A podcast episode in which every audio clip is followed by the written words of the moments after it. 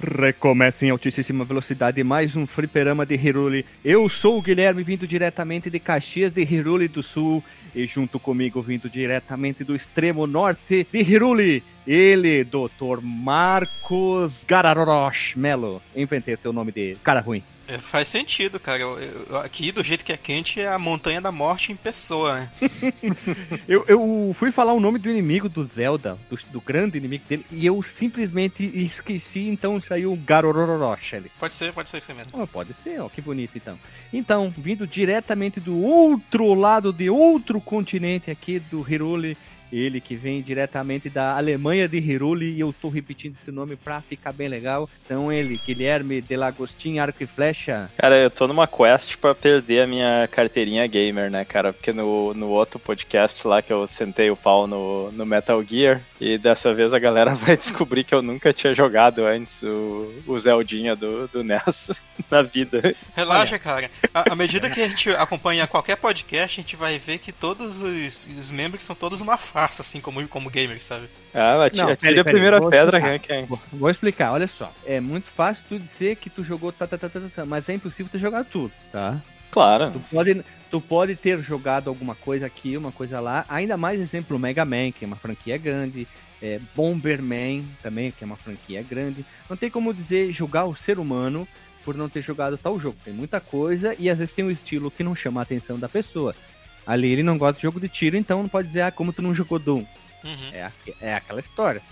Mas tem muito do nosso podcast que acontece. Tem muita coisa que a gente jogou e não jogou na época, então a gente tá jogando Sim. agora. Mas como o Zelda, na época era impossível a gente ter jogado.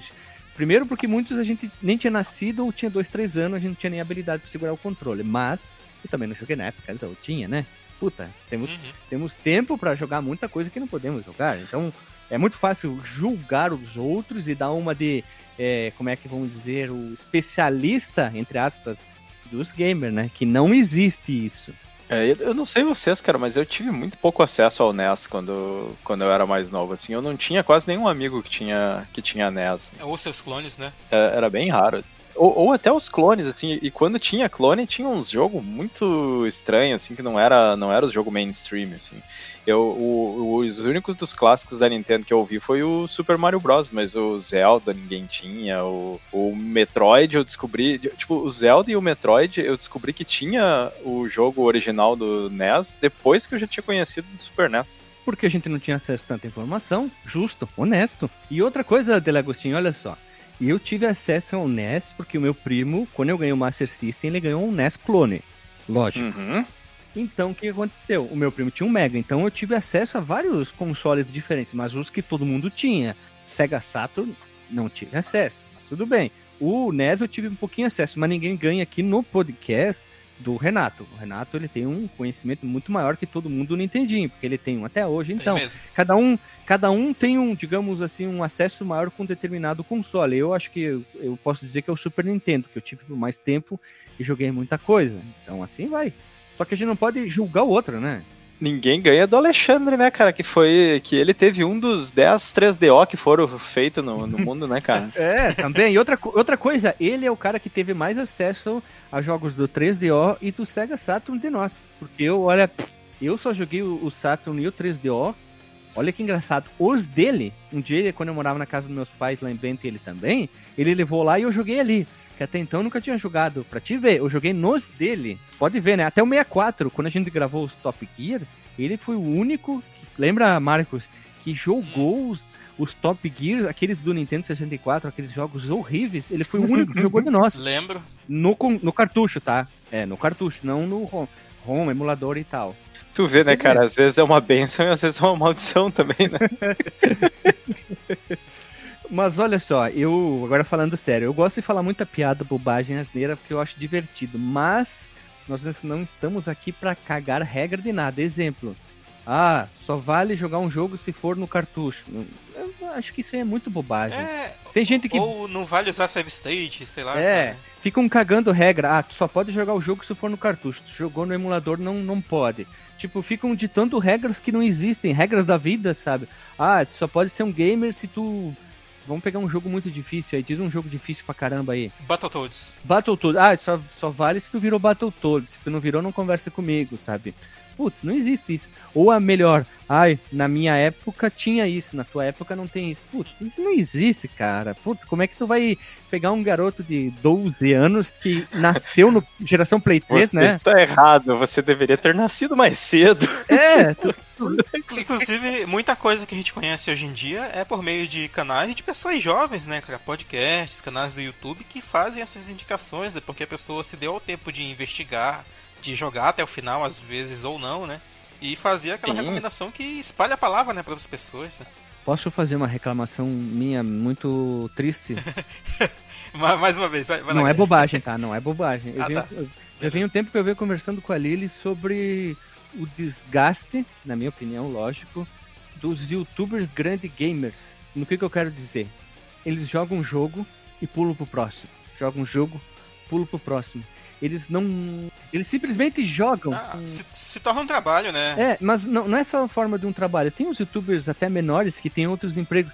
Só que se tornou um emprego e não que nem nós, assim, eu vou- não, tô, não tô desmerecendo eles e tô ao mesmo tempo. Sim, claro. Porque a gente, olha só, a gente vai lá, se dedica, procura, estuda, joga. Vou dar o exemplo da pauta do Nintendinho. Puta, li o livro lá, peguei a pauta do, do Marcos, me senti até um pouco mal porque eu modifiquei praticamente toda ela, aumentei ela horrores, fiz a, fiz a versão estendida com um novo corte, né? o, o Ferrari Scan. As pautas que eu escrevo não tem DRM, cara. O que que acontece, né? Eu sempre aumento as coisas porque eu gosto disso, eu gosto de pesquisar. Vou ser sincero, uma das partes que eu mais gosto dos nossos podcasts é a parte do desenvolvimento, porque tu, tu sabe às vezes a motivação do, do, do programador pra fazer aquele jogo. É a parte que eu gosto mais também. é, a- tu Uhum. sabe, tipo, ah, puta, eh, vamos pegar a Tartaruga Ninjas, né? O des- a, HQ. Puta, surgiu como uma brincadeira entre eles e se tornou um produto bilionário, pra vocês terem uma ideia. Então, saber isso, né, é o legal. Antes da gente ir pra vinheta, cara, eu tenho um- uma notícia quentinha aqui, né? Que recentemente saiu uma, a- o anúncio né, de uma coletânea dos Marios em 3D pro Nintendo Switch, né? E Ah, aí sim. o, o Super Mario o Galaxy 2 ele não entrou nessa brincadeira, né? Já que tu falou de desenvolvimento, porque pelo menos isso foi especulação de muitos, muitas pessoas que são fãs da Nintendo, né? Que o time de desenvolvimento ele teve várias intrigas assim entre eles sobre o, o que seria, né, o Mario Galaxy 2 e Inclusive, alguns deles achavam que o jogo não era necessário, né? Porque ele era mais ou menos o, o Galaxy 1 com algumas coisinhas a mais, né? E Uma aí acabou que eles optaram por... É, optaram por não, não, não, não incluir ele nessa coletânea. E a Nintendo foi criticada por causa do é, remaster, entre aspas, do Super Mario 64, que continua igual. É uma boa pra quem não jogou, né? Mas era uma oportunidade realmente boa, assim, de, de dar, uma- dar uma tunada no gráfico, né? Não, eles, se é pra fazer, faz um remake de uma vez, que nem eles fizeram com os Zeldas lá, que pro, dos Game Boy ficou super bonitinho. Então faz de uma vez do zero, né? Melhor assim do que... Ah, mas eu acho que aí eles não iam lançar numa coletânea, né? Acho que eles, é, eles aí eles iam querer lançar um jogo, um jogo zerado assim, standalone, né? É, Super Mario 64 Remake, sei lá, Switch Remake. É, pode ser que de repente pro console que seja a sequência do Switch a gente veja um, um Mario 64 tunadaço, assim, com gráficos melhores do, do que, do que PlayStation 5, sabe? Seria Super Mario, super- tipo, o Super Mario Switch 60 2.64 Remake, tinha que ser alguma coisa assim. Mas eu acho que não vão fazer, cara. E eu acho que muita gente quer, mas eu acho que pra eles é um jogo muito, assim, do tipo intocável, assim. Seminal, vão- né? É, que é, tipo, no máximo vai ser um remaster, assim, mas não, Não nem precisa. tá saindo agora. Mas não vai sair remake, não. É tipo De Volta pro Futuro, não precisa de remake. Pronto. Não, não precisa, não precisa. Não sou o maior fã, mas eu sei que não precisa. What? Como é que é? O que que tu falou aí? É, eu não. Eu falei, eu não, não, eu não, não tenho aquele apreço que as pessoas têm, sabe, pelo Mario 64. Ah, tá. Eu achei que tava falando de volta pro futuro. Não, tipo, o Mario 64, assim, tipo, eu não consigo gostar tanto do Nintendo 64, porque eu gosto de alguns poucos jogos, sabe? Eu tenho muito problema com o, o 3D, mas vamos deixar isso pro futuro, quando a gente gravar dos consoles. Pode ser uma boa discussão pro futuro. É, eu tenho alguns, só alguns jogos que eu acho bem legais do Nintendo 64 e Mario 64 não tá neles, pra te ter uma ideia, assim, não, não tenho aquele carinho que as pessoas têm. Ocarina passa, assim, ó, quilômetros de distância também, é um outro jogo que eu, putz, caguei, andei, assim, não tô nem aí pro jogo. Acho ele super estimado. Porque tu não teve convívio, né, com, com o console, não, né? Cara? Não, até sim, um pouco desse jogo na época, mas eu não, tipo, não me conquistou, sabe? Nós vamos falar hoje sobre Zelda, então vocês vão entender melhor. É, vamos. Né? Vamos rodar a vinheta, então. Vamos lá. Se você quiser enviar um e-mail para a gente, você manda um e-mail para contato@fliperamadeboteco.com. Se você quiser entrar no nosso Facebook e o nosso Twitter, é facebook.com/fdeboteco e o Twitter também é twitter.com/fdeboteco. O nosso grupo do Telegram é t.me barra fliperama de boteco. E você pode também ajudar a gente lá no Padrim com algum dinheiro, alguma verba que você possa em padrim.com.br barra fdb. E roda a vinheta.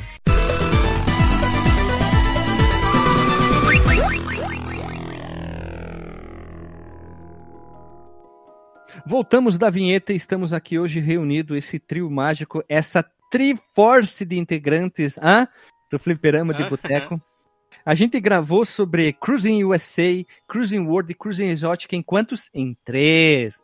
E hoje a gente tá falando sobre Zelda, que tem a Triforce em quantos? Em quatro, não, em três. É três, né, cara? Tudo, tudo que é bom é em, é em, três, por isso que é trilogia, né, cara? Nunca. Não tem isso aí. Pega o Alien lá, ninguém gosta do quatro, Indiana Jones. Né? Ainda bem que só tem três, né, cara?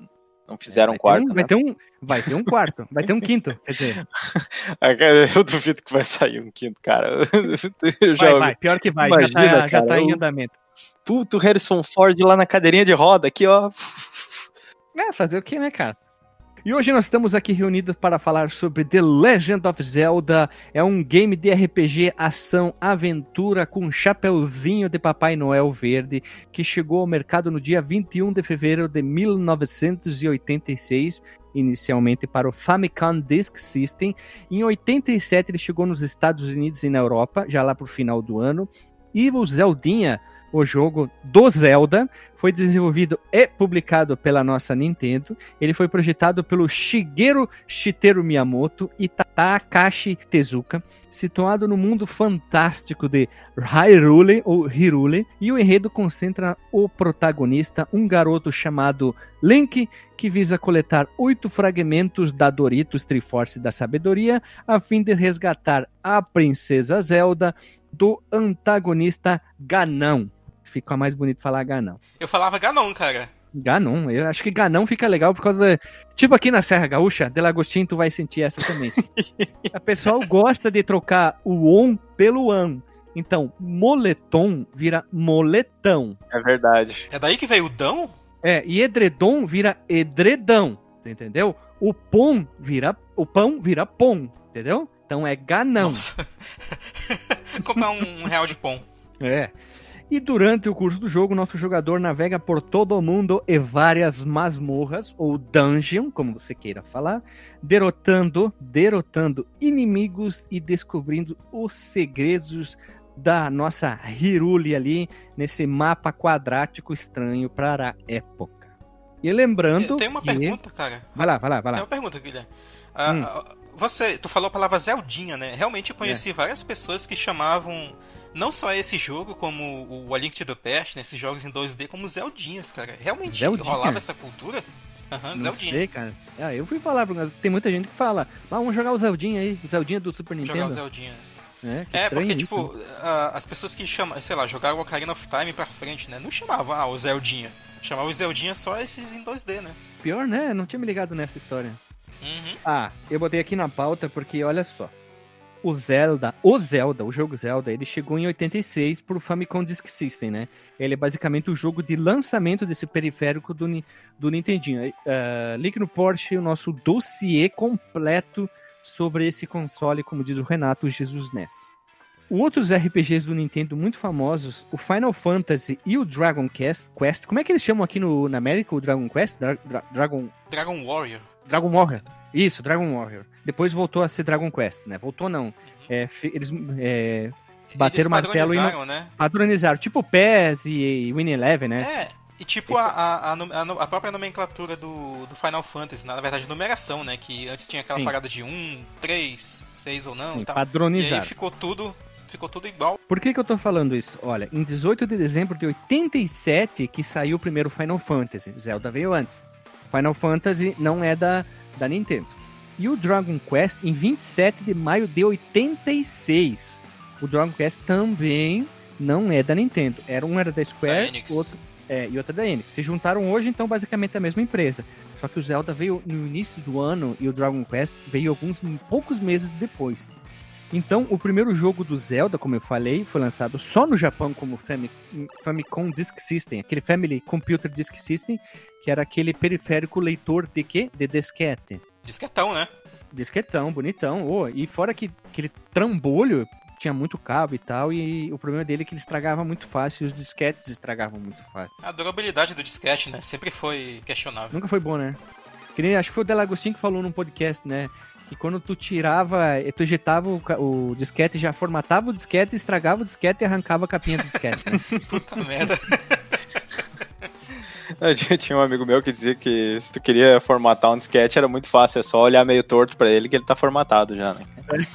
Ou tu pegar ele na mão e, e botar e tirar, sem fazer nada, ele já tá lixo, né? Também, né? Ou Pô, fazia aquilo que eu fazia, cara, de, de abrir, a, a- girar aquela lingueta de metal dele e colocar o dedo ali na, na parte sensível. Mas eu vou te dizer que uma vez eu, eu, tava, eu tava indo na casa de um, de um amigo, né, que tinha um computador melhor que o meu, de bicicleta, e com o disquetinho na mão na bicicleta, assim. Aí deu uma trupicada ali, alguma coisa, e eu não sei o que eu fiz com a mão, que deu uma bela de uma dobrada no disquete. Aquele não o, o pequenininho, aquele que era, que era duro por fora, era aquele maiorzinho flop, que era né? mais maleável, né. O de, sei lá como é que era, tinha o de 3 polegadas e o de 5 polegadas, acho que ele era o de... 33 e um terço. Peguei o nome do correio da Ih, polícia. é, corra que a polícia vem aí. e aí eu, eu olhei assim o negócio, pô, ele deu uma dobrada e voltou assim, e eu, ah, fudeu, né? Já era o que eu tinha gravado ali. Eu cheguei lá, botei, foi. O negócio é uma maravilha, cara. Tem, Beleza. tem disquetes e disquetes. Por que, que a gente tá falando sobre isso? O Zelda, inicialmente, ele é, ele é considerado por muitos o lançamento desse periférico aqui. Só que mais tarde ele chegou, sim, como cartucho, e ele é considerado, considerado o primeiro cartucho a ter uma bateria interna para ter save dos jogos. Olha que, que bonito, que chique. E essa versão foi lançada lá no Japão, cartucho, só lá em- no ano de 94, sob o título de Hyrule Fantasy, The Legend of Zelda. Que Foi bonito. é, oito anos depois, né, do, do lançamento original dele em disquete, é, é bastante, assim. É, é, eu acho impressionante, porque não foi um periférico que vendeu muito, imagina que o pessoal do Japão não teve acesso ao, ao jogo, assim, em massa, né, porque eu acho que Ah, não... até teve. não- No ano de lançamento ele vendeu bem, o Famicom Disk System. Eles tinham aqueles sistemas de máquinas de regrava... regravamento, ó, inventei o Uhum. verbo de disquetes, que tu chegava lá, assim, tu chegava com o disquete, escolhia o jogo, ele pá, gravava o jogo lá. Isso era legal. A facilidade, fora que Sim. ele era mais barato, o, o disquete, tá? Porque teve todo aquele problema de silício. Silício? Me fugiu? Silício não? não É, silício, eu acho, Silício. que é o que faz os chips, né? teve falta na época, então eles tinham Uhum. pensaram assim, bah, precisamos de um periférico diferente, alguma coisa diferente, disquete surgiu a alternativa, quer ouvir mais, ouça o nosso episódio lá, mas aí a Nintendo é, teve essa fase, aí depois, ô, passou, voltamos pro disquete, show de bola, é mais prático, é mais caro, mas é mais prático, né? Cartucho, no caso. Teve porte pro GameCube, Game Boy Advance e tá disponível, tava disponível pro Wii, Nintendo 3DS, Wii U, é, ROM piratão, para todos os emuladores, tem versões de ROM, tem ROM hack dele para tudo quanto é coisas, versões diferentes com um monte de outras coisas. Isso mostra a importância do jogo. Pensem só, o jogo quando tem muito ROM hack, várias, várias versões dele com modificações, acrescentando coisas ou aumentando ele, quer dizer que o jogo é bom e é importante. E ele, ele tem também meio que um remake pro, pro Super NES que saiu só naquele Satellaview, né? O, o Isui, que já gravou com nós aqui, ele fez um vídeo super informativo falando sobre o sistema do Satellaview, como é que era que funcionava, que tinha que assistir os programas, fazer o sistema de downloads lá. Vamos deixar o link no porte aí falando sobre o Satellaview. E é bacana, né, esse remake pro Super Nintendo, entre aspas, até. É, ele, ele tem uma carinha É de Link to the Past, assim, né? É, é o Link do Past, basicamente. Ele, ele é mais ou menos, assim, o, o upgrade que a galera deu nos Marios quando botou no All Stars, assim. Boa, isso aí, é a mesma coisa. A Nintendo fez isso aí, é perfeito, show de bola. E se não me engano, quem fez esse porte não foi a Nintendo, foi o Festa dos Terceiros. Marcos? Hã? Nossa, é, ótimo trocadilho, cara. Ah, boa, né? E o Legend of Zelda foi um best-seller da Nintendo. Não é à toa que até hoje tem jogo é, baseado na franquia Zelda, vendeu mais de 6,5 milhões de cópias e é frequentemente apresentado em lista dos melhores games de todos os tempos ou influentes e uma sequência muito, sequência muito diferente do próprio jogo que eu joguei achei completamente desnecessária, chata, enjoada, que é o Zelda 2. A The, The Adventure of Link. Chato pra caramba esses dois, que, essas sequências que saíram pro Nintendo, né? Não só de jogos da Nintendo, geralmente eram bem polêmicas, né? Tu pega o, o Mario 2, né? Tanto o japonês quanto o americano, tu pega o Zelda 2, pega Castlevania 2. São jogos que não são tão queridos, né? Pois é, né, cara? É, tu realmente tocou num ponto aí que, que eu nunca tinha parado para pensar nisso. Que tem, teve várias sequências que dá pra dizer que foram. Como é que é? Uma decepção pra galera, né? Que não, ou, uma... ou, que quebraram, ou não, não tinham tanto a ver com, o, com o primeiro. Assim. Eu tenho uma, uma suposição. Eu formulei dentro da minha cabeça que não existe isso, mas é uma teoria. Sabe quando um filme faz muito sucesso e o estúdio não quer fazer continuação e um, um um estúdio ou uma produtora bem pequena compra o direito e lança um filme diretamente para TV extremamente ruim e duvidoso? É o que aconteceu com os segundos jogos. É a hum, sensação que eu tenho. É verdade. Bom, o Mario 2, né, cara, nem era nem era Mario, né, cara? Os caras diziam, vamos, vamos pegar esse outro jogo aí, vamos botar o Mario e... Mas o Mario 2 tem uma coisa interessante que é aquele inimigo que eu sempre esqueci o nome, que é aquela dinossauro com a boca... O Birdle. Com a boca de canhão lá, ela entrou na franquia.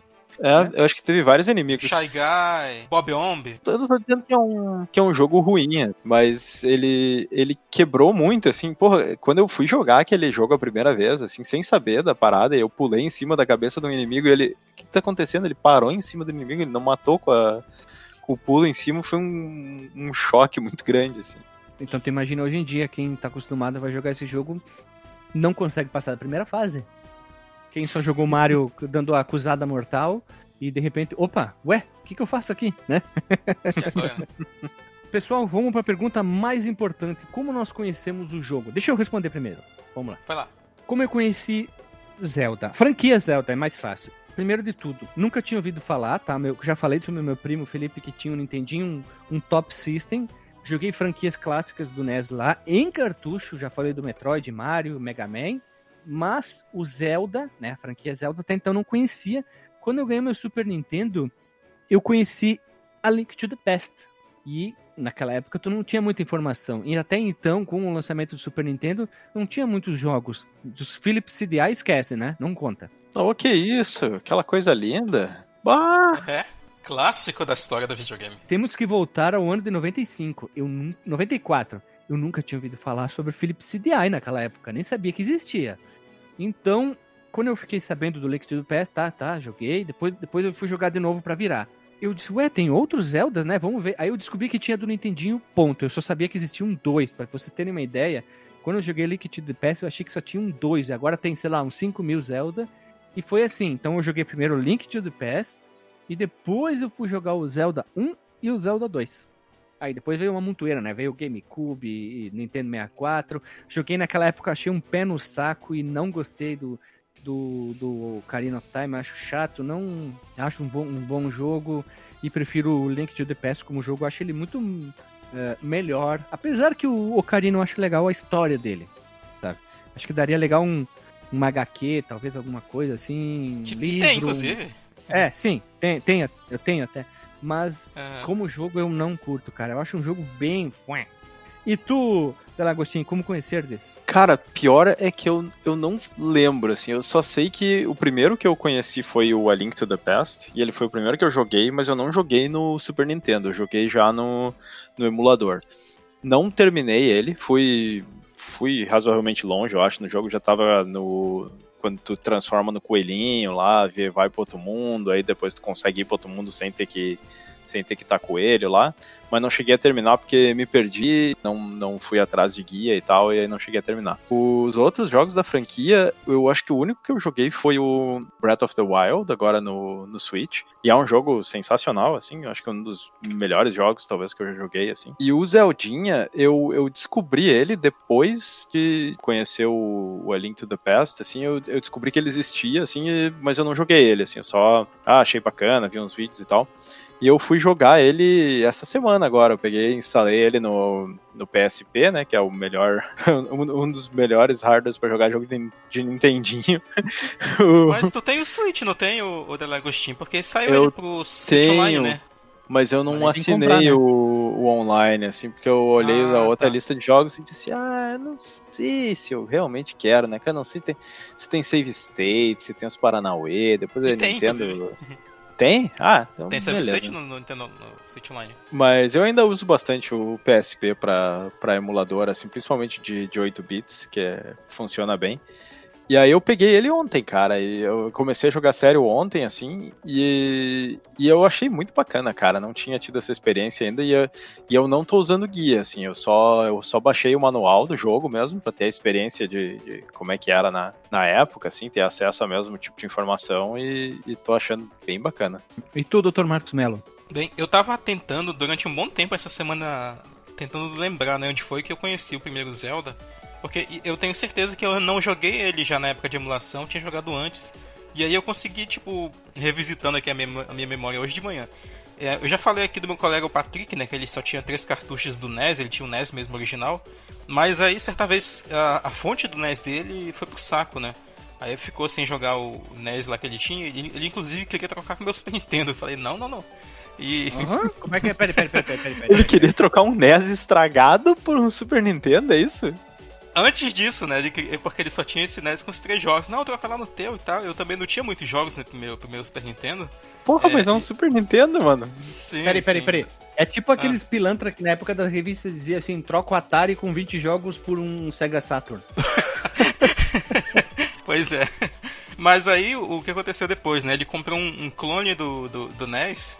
Que era o Gunjoy. Não sei se vocês viram isso, cara. Isso vendia naquele canal do Ciro Bottini. E aí ele tinha esse, Ah, esse clone do. Ah, Pois é, tem- isso, no Shoptime mesmo. Ele ouviu mesmo. lá, comprar, comprar, comprar, e ele foi lá e compre. Tipo, compre batom. Ele tinha, é, ele tinha uma, tinha uma, uma tia, né, que morava com ele, que sempre comprava assim, as coisas pra ele. E, e aí ele comprou esse clone do, do Nintendinho e, e tinha na memória lá o, o primeiro Zelda e tinha vários jogos, assim. Eu lembro de ter jogado Track and Field e outras coisas, assim, inclusive com. Vinha todos os jogos do NES na, na memória lá, porque né, cabe num, num disquete essa porra. Pois é. é. E aí foi, claro que eu não fui muito longe né, naquele período, ainda mais jogando na casa dos outros. E aí já na, na- em época de emulação eu terminei ele. Tu era muito novo na época? Eu tinha meus. Eu tinha meus 12 ou, 10 ou 11 anos, né? era, era novo ainda. Em Dr. Marcos Mello, no idioma, na época o idioma não precisava muito, mas a habilidade precisava, né? A habilidade precisava, e, e mesmo se- sabendo o idioma, a gente vai ver daqui a pouco que a tradução não ajudava muito, não. Do japonês Não. pro inglês. Pois é, e aí já em época de emulação eu joguei o, esse remake aí, entre aspas, que o Delagostin citou, pro, pro Satellaview, pro Super Nintendo. E também terminei no, no, no emulador, né? E aí recentemente, como ele saiu no Switch Online, eu terminei ele lá, que tem uma versão no Switch Online, que o, o Link já começa com a, com a última roupinha, já começa tunado assim pra, pra aventura. Ah, é roubado? bem interessante. É um, é um pouquinho, mas é porque ele, ele não é roubado, roubado porque ele, ele equilibra um pouco. Ele, ele- tu vai ter que fazer todas as dungeons pra explorar, né? Eu ia falar na sequência, mas não é necessariamente na sequência. Tá, ele, tipo, ele. Ah, joga do Switch que tem esse pirulito a mais aqui. Isso, isso. Eu acho que o do Switch ele é, é uma versão interessante, assim, pra, pra Eu começar. diria que é a melhor versão. Não, não. Acho que ainda de melhor versão, se fosse citar uma, pode ser essa, essa não oficial, porque agora não tem como pegar, né? Do Satellaview. A versão do Satellaview, né? Ah, até tem, né? Piratona, né? Não, pois é, não tem como pegar oficialmente, né? Isso. Se eu não me engano, tem gente que vende o, o, da- o- o cartucho, o satélite com o download dos, dos jogos. Se eu não me engano, tem gente que vende isso aí por preço tipo de 4 rim, mais ou menos. Sim, né? Porque deve ter dois, três no- que ainda estão com esse jogo, né? Porque tu tinha que apagar pra botar os outros Sim, jogos. tu, tu tinha que apagar, É. tu não tinha como armazenar, tu teria que tu teria que ter outro sistema de armazenamento, né? Tu teria que ter vários pra poder armazenar todos os jogos que eram disponíveis. Sim. Né? Essa, essa fardanagem, né? Bom, a gente não sabia na época também, é. Vamos falar sobre o desenvolvimento. Dr. Marcos Mello, tu que é o autor, tu que é o, o writer, queria falar em inglês, dessa pauta, nos fale sobre o desenvolvimento do Zeldinha do Nintendinho. Esse, esse jogo ele foi dirigido e projetado pelo, como o Guilherme citou, né, o Shigeru Miyamoto e o Takashi Tezuka, que eles aparecem nos créditos finais como S, Miyahon e Tenten, né, voltando Miyahon, naquela época. Ele é egípcio. pois é. Voltando que naquela época eles não as pessoas não colocavam seus nomes reais né, nos créditos dos jogos, porque as empresas tinham medo de perder esses caras, né? Pra, pra outros e tal. Inclusive acontecia, né? Tipo, compositores trocavam muito assim de empresas. A gente vê a, a Yoko Shimomura, os caras que eram da Konami foram pra Capcom também. Eu acho que os compositores, eles eram meio freelancer, assim, que eles eram pegos por, por job, que não muitas É. vezes não era da equipe, assim. Sim, sim. Tinha gente que ficava na equipe assim pra sempre, né? Tipo, a gente citou no, no cast do Batman lá, do, do cara da, da Sunsoft, né? Mas muitos deles realmente Uhum. eram, eram freelancers mesmo. É, uma coisa que, que, que eu já ouvi também sobre esse negócio dos, ah, ah, dos créditos, parece que nessa época a, a indústria de videogame ainda era meio marginalizada, assim, é, não, não era visto com, com bons olhos, aí a galera não Mas queria botar o, o seu nome, assim, aí eles, pra, caso fosse trocar de, de emprego depois ou, ou ir pra pra outra indústria, pra não reconhecerem esses caras. Vocês lembram do Stan Lee, que ele, o nome dele não é Stan Lee, ele assinava Stan Lee porque ele tinha. Futuramente ele queria trabalhar com livros, né? Com Ah, eu tinha Ele- ouvido isso também. é literatura. parecido, então, né? ele. Eu não lembro como é que é o sobrenome dele completo. Se eu É lembrar, falar. É, ele botava só Lee. Só que acabou só. virando o nome dele, né? Ele abandonou essa ideia de se tornar um escritor mesmo quando a Marvel explodiu e ele se tornou é, referência em quadrinhos. Talvez uma das pessoas mais famosas dos quadrinhos, se não a mais famosa, né? Tem o caso do Kojima também, né? Que ele, ele escrevia os roteiros dos jogos, né? E, e a galera que conhecia ele achava que ele tava perdendo tempo, né? Pra, fazendo, trabalhando com videogame e o negócio dele era trabalhar com. Potencial dele trabalhar com cinema, né? E tal. E acabou Só que nunca vai trabalhar. Ele é muito. Ele tem. Ele é muito de jirico. Os caras iam dizer, Kojima é um filme. Um filme tem duas horas, não É, oito não, não cabe, não cabe em duas horas, né, cara? O cara ia ter que fazer uma série aí. Mano, mas assim, ó, Dark, você já ouviu falar da série Dark, né? Que é um Já. negócio maluco, volta no tempo e coisa paralela. Imagina uma série dirigida pelo Kojima, é, é tipo isso. com- Só que é o contrário. É, isso aí, cara. É um negócio que Tem que ao nenhum. tu olha assim e diz, meu Deus, pra tu entender, tu precisa daquela parede, assim, cheia das conexão e fotinha e coisa. Ah, Não. É, tu tem que jogar com os apêndices do lado, sabe? Isso, isso. Não, Não, não. tá ali com. Ele ia dar um jeito de quebrar a quarta, a quarta barreira, né? Com a, com a série, né? Ao invés do jogo. Não, a quinta. A quinta? A quinta. Não sei qual que é a quinta, mas ele ia Ah, mano, ele ia ter que. Tu ia ter que, sei lá, ir num lugar, buscar uma parada, botar na frente da tua TV, assim, aí ia estar recortado, só onde ia aparecer uns negócios pra tu desvendar uma, uma parada. Ia ser um negócio bem maluco desse daí. com um ARG. Pois é. O, pô, o Kojima foi o cara que botou um sensor de, de luz solar num cartucho de, de Game Boy pra tu botar no sol pra matar os vampiros do jogo, né, cara? Então tu imagina. Nossa. Eu, eu admiro o Kojima, cara. Eu falo, falo mal do, do Metal Gear, assim, porque não é do. Mas eu sei que é porque é- não é do meu gosto, assim. Eu sei que o cara. É, é importante ter um cara pirado desse fazendo essas coisas na, na indústria, assim. Tá, vamos lá então. Tem um cara aqui que é o, que, que é o Keiji, Parentes, né, cara? Keiji Terui. É um cara que ele trabalhou fazendo roteiros pro Dr. Slump, que é um anime bem interessante também. Eu já vi alguns episódios. E o Dragon Ball, quem não conhece Dragon Ball, é, ele escreveu a história do manual, né, que tá no, escrito no manual, se inspirando em conflitos da Europa medieval, cara, olha só. E o desenvolvimento do jogo começou em 84 ainda, e o jogo ele foi planejado, né, e foi lançado para o Famicom Disk System, como o Guilherme comentou. A equipe ela trabalhava simultaneamente no, no Zelda e no Mario Bros, né, no Super Mario Bros no caso. E tentou separar as ideias, né? O Super Mario Bros seria uma aventura linear com uma ação ac- acontecendo numa, numa sequência e tal, enquanto aqui o Zelda ele seria o oposto, né? E o Miyamoto ele ficou encarregado do quais conceitos iriam pro Zelda e quais iriam pro Mario, né? E a gente comentou inclusive lá no nosso cast do Metroid que a série Metroid ela meio que funde esses, esses dois, essas duas premissas, né? Uhum. Junto os conceitos, né? É, isso, exatamente. Ouça lá, inclusive, que aquele podcast é um daqueles lendários, assim, pra sair e a gente faz questão que as pessoas ouçam. Sim, foi um dos mais difíceis para serem gravadas e lançadas. Exatamente, a gente gravou em umas três ou quatro, quatro noites aquele episódio, cara. Contrastando com o Mario e o Zelda, então, forçava os jogadores a pensar no que, que deveriam fazer em seguida, de fato. E nos detalhes iniciais do jogo, o jogador ele deveria começar com a, com a espada já no seu inventário. E, e em vez de simplesmente simplificar as coisas pro, pro jogador, o Miyamoto ele forçava o jogador a ouvir, né, o- aquele velhinho que, tá, que aparece lá no comecinho, que dá a espada, né, pro, pro Link, que ele fala, ah, é Noel." muito, é, é muito perigoso ir sozinho. leve isso, né? Só que na verdade tu não tá indo, é, tu não tá indo com ninguém, ia- né? Sabe que eu pensei a mesma coisa? Eu disse, o filho da puta vai ficar aí na caverna, ele é muito perigoso ir sozinho, não vou ir contigo não, mas pega essa, Pega essa espada aqui. Se vira aí, tá? Tô- eu posso te ajudar, toma aqui um pedaço de, pe- pedaço de metal aqui com uma parte de madeira. Se vira aí, qualquer coisa, não vem aqui, né? E fecha a porta, tinha, tinha que fechar a portinha quando sai. Ele, não, teria que mostrar o velho empurrando ele. Vai, vai, vai, vai. Vai, vai, vai. Vai, vai, vai. vai. Então, o, o Zelda ele foi pensado para ser uma experiência social, assim, também, né? Isso, isso é uma parada bem visionária daquela época, né? Embora não fosse, sei lá, pra te jogar online com as pessoas, mas era pra te... De repente travou numa parte do jogo, tu vai conversar com outras pessoas que têm aquele mesmo jogo e, e trocar ideia, né? Pra descobrir como é que, como é que evolui, né? Tanto que muitas das informações do jogo, a gente vai ver mais, mais, a, mais à frente, elas eram muito escondidas a- a- ao ponto de que ou alguém descobria aquilo aleatoriamente, ou comprava uma revista pra, pra descobrir né, onde é que tava aquela próxima dungeon, como é que... Aí, depois, a gente, quando chegar essa parte, eu quero resmungar sobre Essa sobre é a minha crítica também. Eu, eu acho É, isso é uma- meio injusto, assim. É um erro de design, mas, tipo, é um produto daquela época, né? É, mas isso serviu como um aprendizado pra eles mesmos, né? Com certeza, Eu- com certeza. Para a própria Nintendo e para outrem, Né? que aquilo era um espelho. Ó, não vamos fazer assim, vamos pegar essa ideia e vamos aprimorá-la.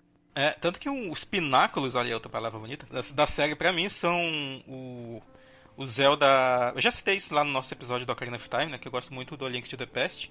Mas um, um jogo que é até meio esquecido pelas pessoas e que também amadurece muito esses conceitos é o, o Link's Awakening. Que teve inclusive um remake aí muito bom pro Nintendo Switch, que eu infelizmente Peraí, não joguei ainda. É, Link, eu sempre me confundo. O Link Awakening é aquele do Game Boy. Isso, esse teve o mesmo. remake Tá. agora pro Switch. Sim, sim. Eu, eu, eu peço porque eu não sou conhecedor. Eu tô conhecendo agora mais a franquia. Tem alguns jogos que eu quero jogar, eu acho eles lindíssimos. Bah, tá louco, tem um gráfico. Eu, eu teria um Nintendo Switch pra jogar, não o Bafo Selvagem, mas esses remakes ali que eu acho incrível. Se eu não comprar o Switch, eu quero ver um emuladorzinho aí que roda super bem, só pra jogar um joguinho. pra vocês terem uma ideia. Ah, tem uma galera que tá trabalhando aí no emulador do Switch que foi lançado. Ah, aí. não, já vi, já vi, já vi que Beta essa semana. trabalhando. Tá? Então, co- conforme o Miyamoto, né, Zelda se tornou uma inspiração para algo muito diferente. Animal Crossing. Este era um jogo baseado apenas na comunicação. Então, é- essa é a parada social né, do, do jogo. E com o Zelda, o Miyamoto ele queria aprofundar essa ideia do mundo no jogo, né? Tipo, a gente não tinha muito isso, né? Do, do, do- do ambiente onde tem um lore, né? Tal. Em jogos de PC até Mapinha, tinha, né? mapinha. É, em jogos de PC até tinha, tinha, tinha o, o Ultima, tinha o peraí, Adventure Marcos, Atari. só um pouquinho, só um pouquinho. Fala. Marcos, é, eu tenho que fazer uma observação muito importante. Esse podcast é sobre Zelda. Sobre, não sobre a anatomia da mulher, porque tu tá falando tetinha, tetinha, tetinha, tetinha. É, no, no NES não tava Não, muita mas- coisa ainda. A gente vai ver mais um pouco ali no, no Super NES. Não. Mas a gente não tinha essa noção de mundo em jogos, né? Essa Uhum. coisa grande. A gente passava fase 1, fase 2, fase 3, fase 4. Talvez mais pra frente em jogos como o Duna. Lembra o Duna, que é um jogo de estratégia? É o que mais chegava perto. Tudo bem que não é aquilo. Mas eram poucos jogos que tinham essa visão de mundo, né? E depois, meu Deus, né? Ah, tinha, tinha os RPGs, né? Os RPGs tinham um pouco dessa, dessa visão de mundo, assim, né? Que tu tinha cidades e tal. É, o, o- próprio Ultima, né, que eu citei lá no computador, era, era essa parada aí, né? Uhum. A franquia Is, que veio depois também. É, o Guilherme que, que comentou aí da, da, da tetinha, eu lembrei do Renato Guardia quando ele falou que ele tinha um crush ali na, na Shyla Fox, né, quando ele jogava o Nintendo 64 no Cruising. Começou. Por que será? Pois é, e eu lembrei que nessa época eu, eu, eu comentei né, que eu tinha uns colegas que me vendiam ou me davam, né, manuais de Super Nintendo, Nintendinho, e até de, tipo, eu citei lá do manual do Doom que me deram. É, e aí eu tinha um crushzinho, cara, na Zelda, na Zelda do manual do Super Nintendo, cara. Ela era muito bonitinha, cara. Tua Link to the Past? Marcos Melo, teu manual tá meio, tá meio marcado, assim, meio branquiçado, assim, meio grudado. Não, não é pra tanto. Não é pra tanto. Não, mas tu tá falando isso aí, mas a Zelda do Breath of the Wild é uma teteiazinha, né? Ah, não vi, cara, não, não, não. Como eu não tenho Switch, eu, pra vocês terem ideia, eu vi um vídeo de gameplay do Zelda Breath of the Selvagem na época do lançamento e depois nunca mais fui atrás de ver, assim. Tipo, Pô, cara, esse jogo é muito bom, mano. recomendo. É cara, legal que o mesmo. Switch não... Eu não me apetece o Switch, eu acho um console muito caro pra um hardware muito fraco. Ele é, ele é, verdade. Pega o Wii U então. O, o Wii U, de Eu repente, tenho. hoje tá valendo a pena, cara. É, eu tô, eu tava vendo, cara, ele tá super barato e vem com desbloqueio, uma caralhada É, de jogo. um monte de dele. Tem, tem bastante jogo, roda jogo É. de, Wii? de Wii, acho que roda jogo com hack, roda jogo de GameCube também. Sim, tem um pessoal já com emulador e tal, bah, tem- Ele virou uma boa plataforma pra emulação, já que ele tem o pad também, assim. Pô, É, o padzinho é bacana. E ele tá barato, tem gente que vendendo por 900 pila já, tudo, tudo muqueado já. É, eu já considerei comprar um, assim, eu só não comprei por falta de espaço onde botar Tempo. e por falta de tempo pra jogar, né, cara? Senão Sabe tinha... o tempo é, é- é o fator que influencia em tudo. O cara não tem dinheiro, diz, ah, tô sem tempo. Vamos voltar aqui pra nossa pautinha. Vamos lá, né? E aí o Miyamoto, ele inspirou a, essa aventura, né, de forma geral pro Zelda, né, nesses elementos de do mundo com, com o lore e tal, como a gente comentou. E claro, né, na- nas caminhadas que ele fazia, né, isso já é uma história meio batida, mas sempre é legal de falar, que ele explorava ali, né, a gente imagina o Japão, né, como aquele ambiente meio bucólico e tal, no- como aparece em alguns animes, e de fato tem alguns lugares, aqueles campos de arroz e tal. E ele explorava campos, bosques e cavernas ali próximo da cidade de Kyoto, é, e ele queria transmitir essa sensação pro jogador, Com né? uma espada na mão. É, talvez de repente com uma espada de bambu, né? Parece que todo japonês tem uma espada de bambu. E aquele chapeuzinho dos gnomos na cabeça, ele. Hum, isso dá um bom jogo. Mas isso tem, tem muito jogo com essas historinhas, né? Tem o Pokémon também tinha lá, que Sim. o cara que criou, que ele gostava de colecionar inseto. Ah, o Satoshi. Então isso tudo tem, traz essas, essas coisas de infância, assim. É, e nas palavras dele aqui, né? Quando eu era criança, fiz caminhadas e encontrei um lago. Foi uma surpresa para mim encontrar. Quando viajei pelo país sem um mapa, olha aí, olha, Agostinho, tentando encontrar meu Aí, caminho, eu percebi como era sair em uma aventura como essa. Então, leve sempre um mapa com você onde for. Quer que você vá. Ou o Waze, né? Hoje em dia o, o, O do o Google jogo Maps. Zelda, no tempos, no tempos atuais, ele puxaria um celular com o Waze, assim. Aí ele já. Apesar que todos os jogos hoje em dia tem o Waze, né? Tu marca a missão ele vai pra lá, né? Tem, tem. Os jogos de mundo aberto, tudo tem isso aí. Virar à esquerda. É, aí essa memória de estar, tipo, perdido em labirintos, né, de porta de correr na casa da, da sua família, foi o que ele usou pra, pra dar aquele ambiente das dungeons, né? Mas o que que é o tamanho, o tamanho da casa da família do rapaz, né, cara? Pra dizer, ah, não, eu ficava perdido no labirinto de portas da casa da minha família. Digo, Caralho, tá porra aí. É, eu- Ah, mas lembra que quando tu é criança, a casa da avó, normalmente ela é gigante. Aí tu cresce, tu vê que a casa não é tão grande assim, né? Ah, se a casa da avó tiver porão, é certo que o diabo mora lá, né, cara? Ah, não mexe aí que o diabo aparece. também. A, a gente, a gente, quando ia pra igreja, né, a mãe falava que não podia ir pra um, pra um centro cultural, né, que tinha um pouco assim mais à frente e tal, que diziam que eles guardavam um sapo gigante lá. "É, eu tinha medo de sapos, né? Eu nunca Bateu todos, ó. ia por ali. Bateu todos, olha ali, ó. É. Bem, então o, o Link, ele, ele ganhou esse nome, né? Na, na verdade, não é o nome do personagem em si, né? Ele, isso acabou ficando lá no, no Breath of the Wild, né? O- Como padrão, que o nome dele é Link.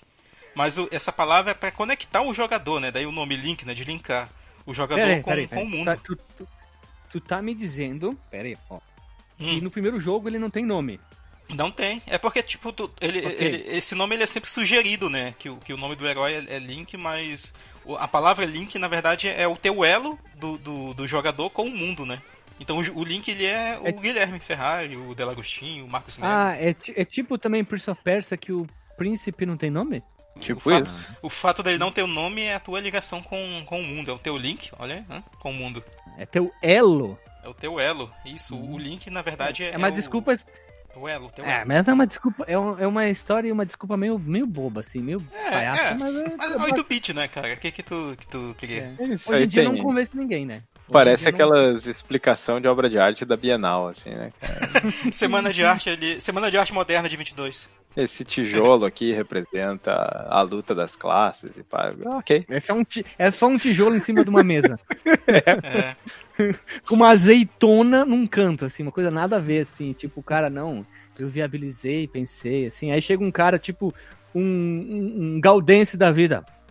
Merda é essa, porra. Mas olha só, só, só pra desmentir aí o negócio do Link, no manual americano, pelo menos, eh, tem a- uma historinha ali com imagenzinha, tudo, quase um, um livrinho ilustrado. E ele chama ele de Link lá, diz, ah, fulaninha Sim, deu sim. pro Link Não- tal coisa e tal. Então é. Não leva em consideração muito o manual do, os manuais americanos, porque eles inventam muita coisa e tem erro de tradução, informação que não tem nada a ver, né? Tem que pegar É. sempre, se basear pelo japonês. Tipo a Poison do Final Fight, né? as pessoas fazem piada até hoje, mas no manual japonês diz lá que não é mais Ela era pô, é trans, a- né? ela é- fez a cirurgia, trocou de sexo. É, a própria Birdo, né? Sim. Que, que- que mudou, né? De, de lá pra Pra, cá. pra vocês verem, né? Então tem que levar em consideração o criador da obra, não os, os adaptadores da obra, vamos dizer assim. né? Tem muita lenda, assim, sobre a indústria dos videogames que nunca se esclareceu e às vezes as pessoas que criaram elas estão aí, sabe? Nem pra desembuchar informação pra, pra gente parar de se de- degladiar pela internet, sabe? É, E outra coisa, naquela época não tinha nem. O jogo não tinha história, não tinha informação, eram poucas informações e a gente se baseava muito por manual. Uhum. Então, É, na- naquela época o, o manual era importante, né, cara? Ele, ele realmente.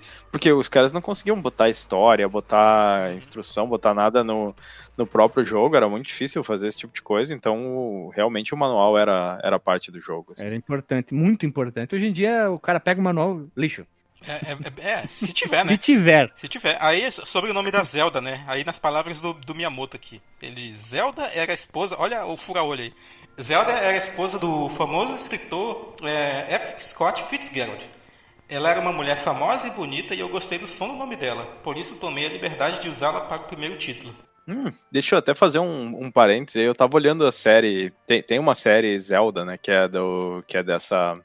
Da Zelda Fitzgerald. Hum. E quem faz ela é a, é a Christina Ricci, que é a Vandinha da, Da família Adams. da família Adams. Veja você. Aliás, é, tá, tá uma, uma bela de uma, de uma senhora. Pois é, o tempo passou e fez bem pra ela. Pô, ela, ela, ela não é jovem, né, cara? Ela, é- Uhum. ela já tem uma, uma certa idade e continua Deve muito ter uns 36, 38 por aí já. É, pra mais. E esses primeiros conceitos da- das- do, do jogo, né, Zelda, eles envolviam elementos tecnológicos, com, com microchips, olha aí, onde a Triforce era feita de circuitos eletrônicos e um protagonista que via- viajaria no tempo. Hum, a Link to the Past, olha aí. Olha aí, por que não? Protagonista que viaja no tempo. De volta pro futuro, viram. Eles viram De volta pro futuro, a Triforce ia ser o DeLorean do Link, cara. Uhum. Um elo, né? Aqui, ó. É, e o jogo final ele é um cenário de fantasia medieval, né, mais tradicional, como a gente veio a conhecer, e os jogos da as sequências, né, eles incorpor- incorporaram esses elementos de tecnologia que a gente vai ver aqui, né, o, o Twilight Princess e, aliás, mais ainda do que ele, o Skyward Sword, ele tem muito isso de, de elementos tecnológicos e tal. Acho que no, no Hum? Ocarina of Time eu não vejo tanto não. Como assim? Como assim, elementando tecnológico? É porque assim, ele dá a entender, né? Pelo menos o Skyward Sword, né? Ele, que ele é o primeiro da série, ele é pra ser o primeiro da, da série, assim, que vai dar origem depois àquelas timelines. E mesmo ele, ele dá a ideia de que ele se passa muito tempo depois de, um, de uma era onde a tecnologia reinou. E aí ele tem essa. De puxar o passado de volta e tal, de, de, de passar em lugares onde tu tem uma linha onde aqui tá tudo devastado e ali tá tudo ainda funcionando, sabe? Como se no passado bem Dr. distante. Max Mello. Ah, Dorgas. Olha só. Zeldêncio, um link com Uruguaiana. Um jogo do Zelda você passando aqui no Rio Grande do Sul, o que tu acha? Olha aí a bolhadeira. Tá, passaria o guri de Uruguaiana ali como um do chefe. Link Gaudêncio, né? Juntando Link com Gaudêncio. Um elo com Uruguaiana. Não, não, é. É pegar da música. Um elo com a Serra Gaúcha. Não, não, não. Tem que ser uma coisa bem gaudéria, tipo. Canto alegretense. Pronto, olha. Um Ilex paraguaienses. E pode ser é o melhor, melhor. Vai lá. Marco Melo tem uma pergunta pra te fazer. Quem foi nos créditos o Conchan, esse cara com o nome de Colchão? Quem que foi ele? Quem, o que, que ele fez, o Colchão? Essa pessoa acreditada aqui como Kon-chan é o Koji Kondo, né? Como ele não, não usou né, o nome dele, né? Quem é Konji Kondo? Ninguém sabe quem é Konji É, Kondo. Koji Kondo, é o, a gente inclusive gravou um episódio sobre ele no nosso passado remoto. É o compositor do, do, do Zelda e do Mario também, né? Dos principais jogos da Nintendo na época. Ele compôs as cinco faixas principais do, do jogo, né? Eu acho que só são fa cinco faixas ao total do, do, do Zelda mesmo, né? São. Tipo, é o, tema, é o tema do Overworld, né? Que é o tema principal, que todo mundo conhece. Pam, pam. Tem o tema da- das dungeons e tem aquelas, aqueles jingles, né? Quando tu coleta a Triforce, né? Os pedaços da Triforce. Os Plim Plim. É. E, ah, e, e os barulhos já clássicos assim, da, da, da franquia. Quando tu pega item. E o quando coleta um segredo. Né? Segredinho, segredinho. Bom, uma coisa que eu nunca tinha me dado conta, a gente ainda até hoje chama de overworld, o mapinha, né? É, é em contraste com, com as dungeons, que são tipo um underworld. Underworld, que é, estão embaixo do, do mapa. Eu nunca tinha me dado conta, assim, só agora. Que... É, o, o Mario também, é. o Mario também utiliza essa mesma nomenclatura, né? Muito curioso. E, e ele não vai, não vai para debaixo da terra, né? Vai, com, com raras exceções. Vai pelo cano. Não, tem algumas fases, né? Uhum. Ah, isso, isso é no, no Super Mario Bros. ou no. É, no Super. Hum, até, é. até as okay. notas, ela fica muito mais grave. Mais tenso, a, né? O tema do. É, mais tenso, mais sombrio, mais Snyder. É, chama Underground Theme, do, no caso do Mario, né? É grunge o tema. é grunge, underground. grunge, grunge. Oi, só uma, uma, uma observação bem rapidinha. Hum. Family com Disk System, pouco, pouco espaço para armazenamento, cartucho, e como um tema se tornou icônico até hoje, né? Ele vem perdurando esse mesmo tema e, e como a Nintendo consegue fazer temas clássicos para suas franquias. Isso são é... muito icônicos, né, cara? Os é. temas, assim, são é, aquele que gruda na cabeça, assim. Sim, sim. E esse é um tema muito bem composto, cara. Até porque o, o olha só a, a, referência que o Koji Kondo ele planejava usar o aquele bolero, não sei se vocês conhecem do Maurice Ravel, que é uma música uhum. classiquíssima, assim, conhecida, que inclusive tocava em várias, em várias batalhas do, do anime do Digimon, do Digimon Adventure, que todo mundo assistiu. É mesmo? Sim, tocava o bolero do Ravel.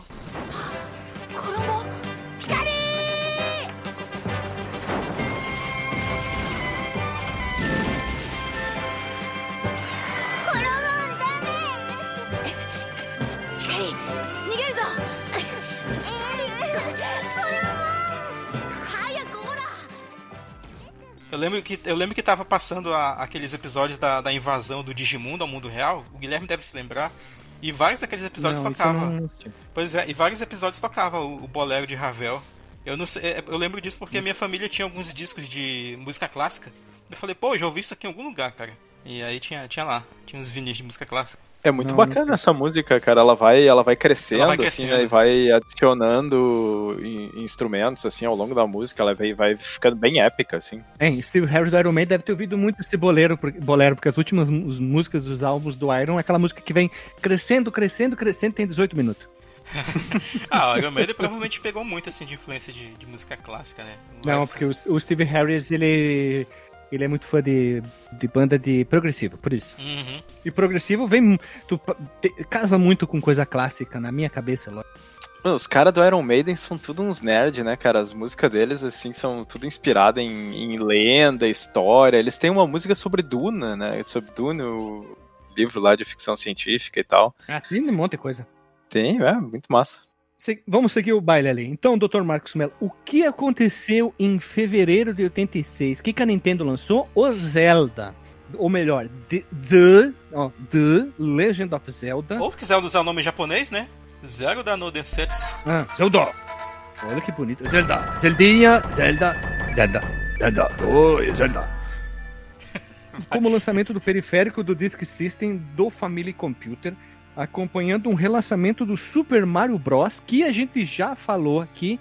Super Mario Bros 1 e Super Mario Bros 2, sendo que o 2 a gente gravou antes do 1. Exato. E vocês gravaram também um blog por Flipper sobre o Super Mario Bros com algumas informações a mais. Isso. É, é, legal, né? O Mario não temos que não tem como não dizer tu falar sobre videogame e falar de Mario. Ponto. Teve é, outros jogos que chegaram junto, teve tênis, teve beisebol, golfe, futebol, mahjong como parte do sistema, né? A Nintendo focou muito forte nisso e deixou só lá no Japão. A Nintendo fez um pleno uso das vantagens da mídia de cartão de disco em relação ao cartucho ROM tradicional, com um tamanho. Quantos giga, Guilherme? Quantos giga? Quantos giga? 128 kilobytes. Isso aí, se tu abrir o teu bloco de notas agora e escrever 128 kilobytes, é maior que o arquivo do, do ROM original, né? Esse tamanho era ele era menor do que os disquetes que a gente conhecia, assim. Mas se, se bem que, que eu tô pensando nos disquetes mais dos anos 90 já, que já Sim, era, era de, menor, era menor. De alta densidade. Tu lembra que a Nintendo podia ter usado os Who Cards que a NEC usava, futuramente usou pro PC Engine. Podia uhum. ter usado aquela mesma tecnologia, só que eles teriam que pagar royalties, né? Royalties mas os Hue eles... Cards, eles eram tipo cartucho também, eles também usavam. É, mas eles, eles não queriam pagar direito autoral, né?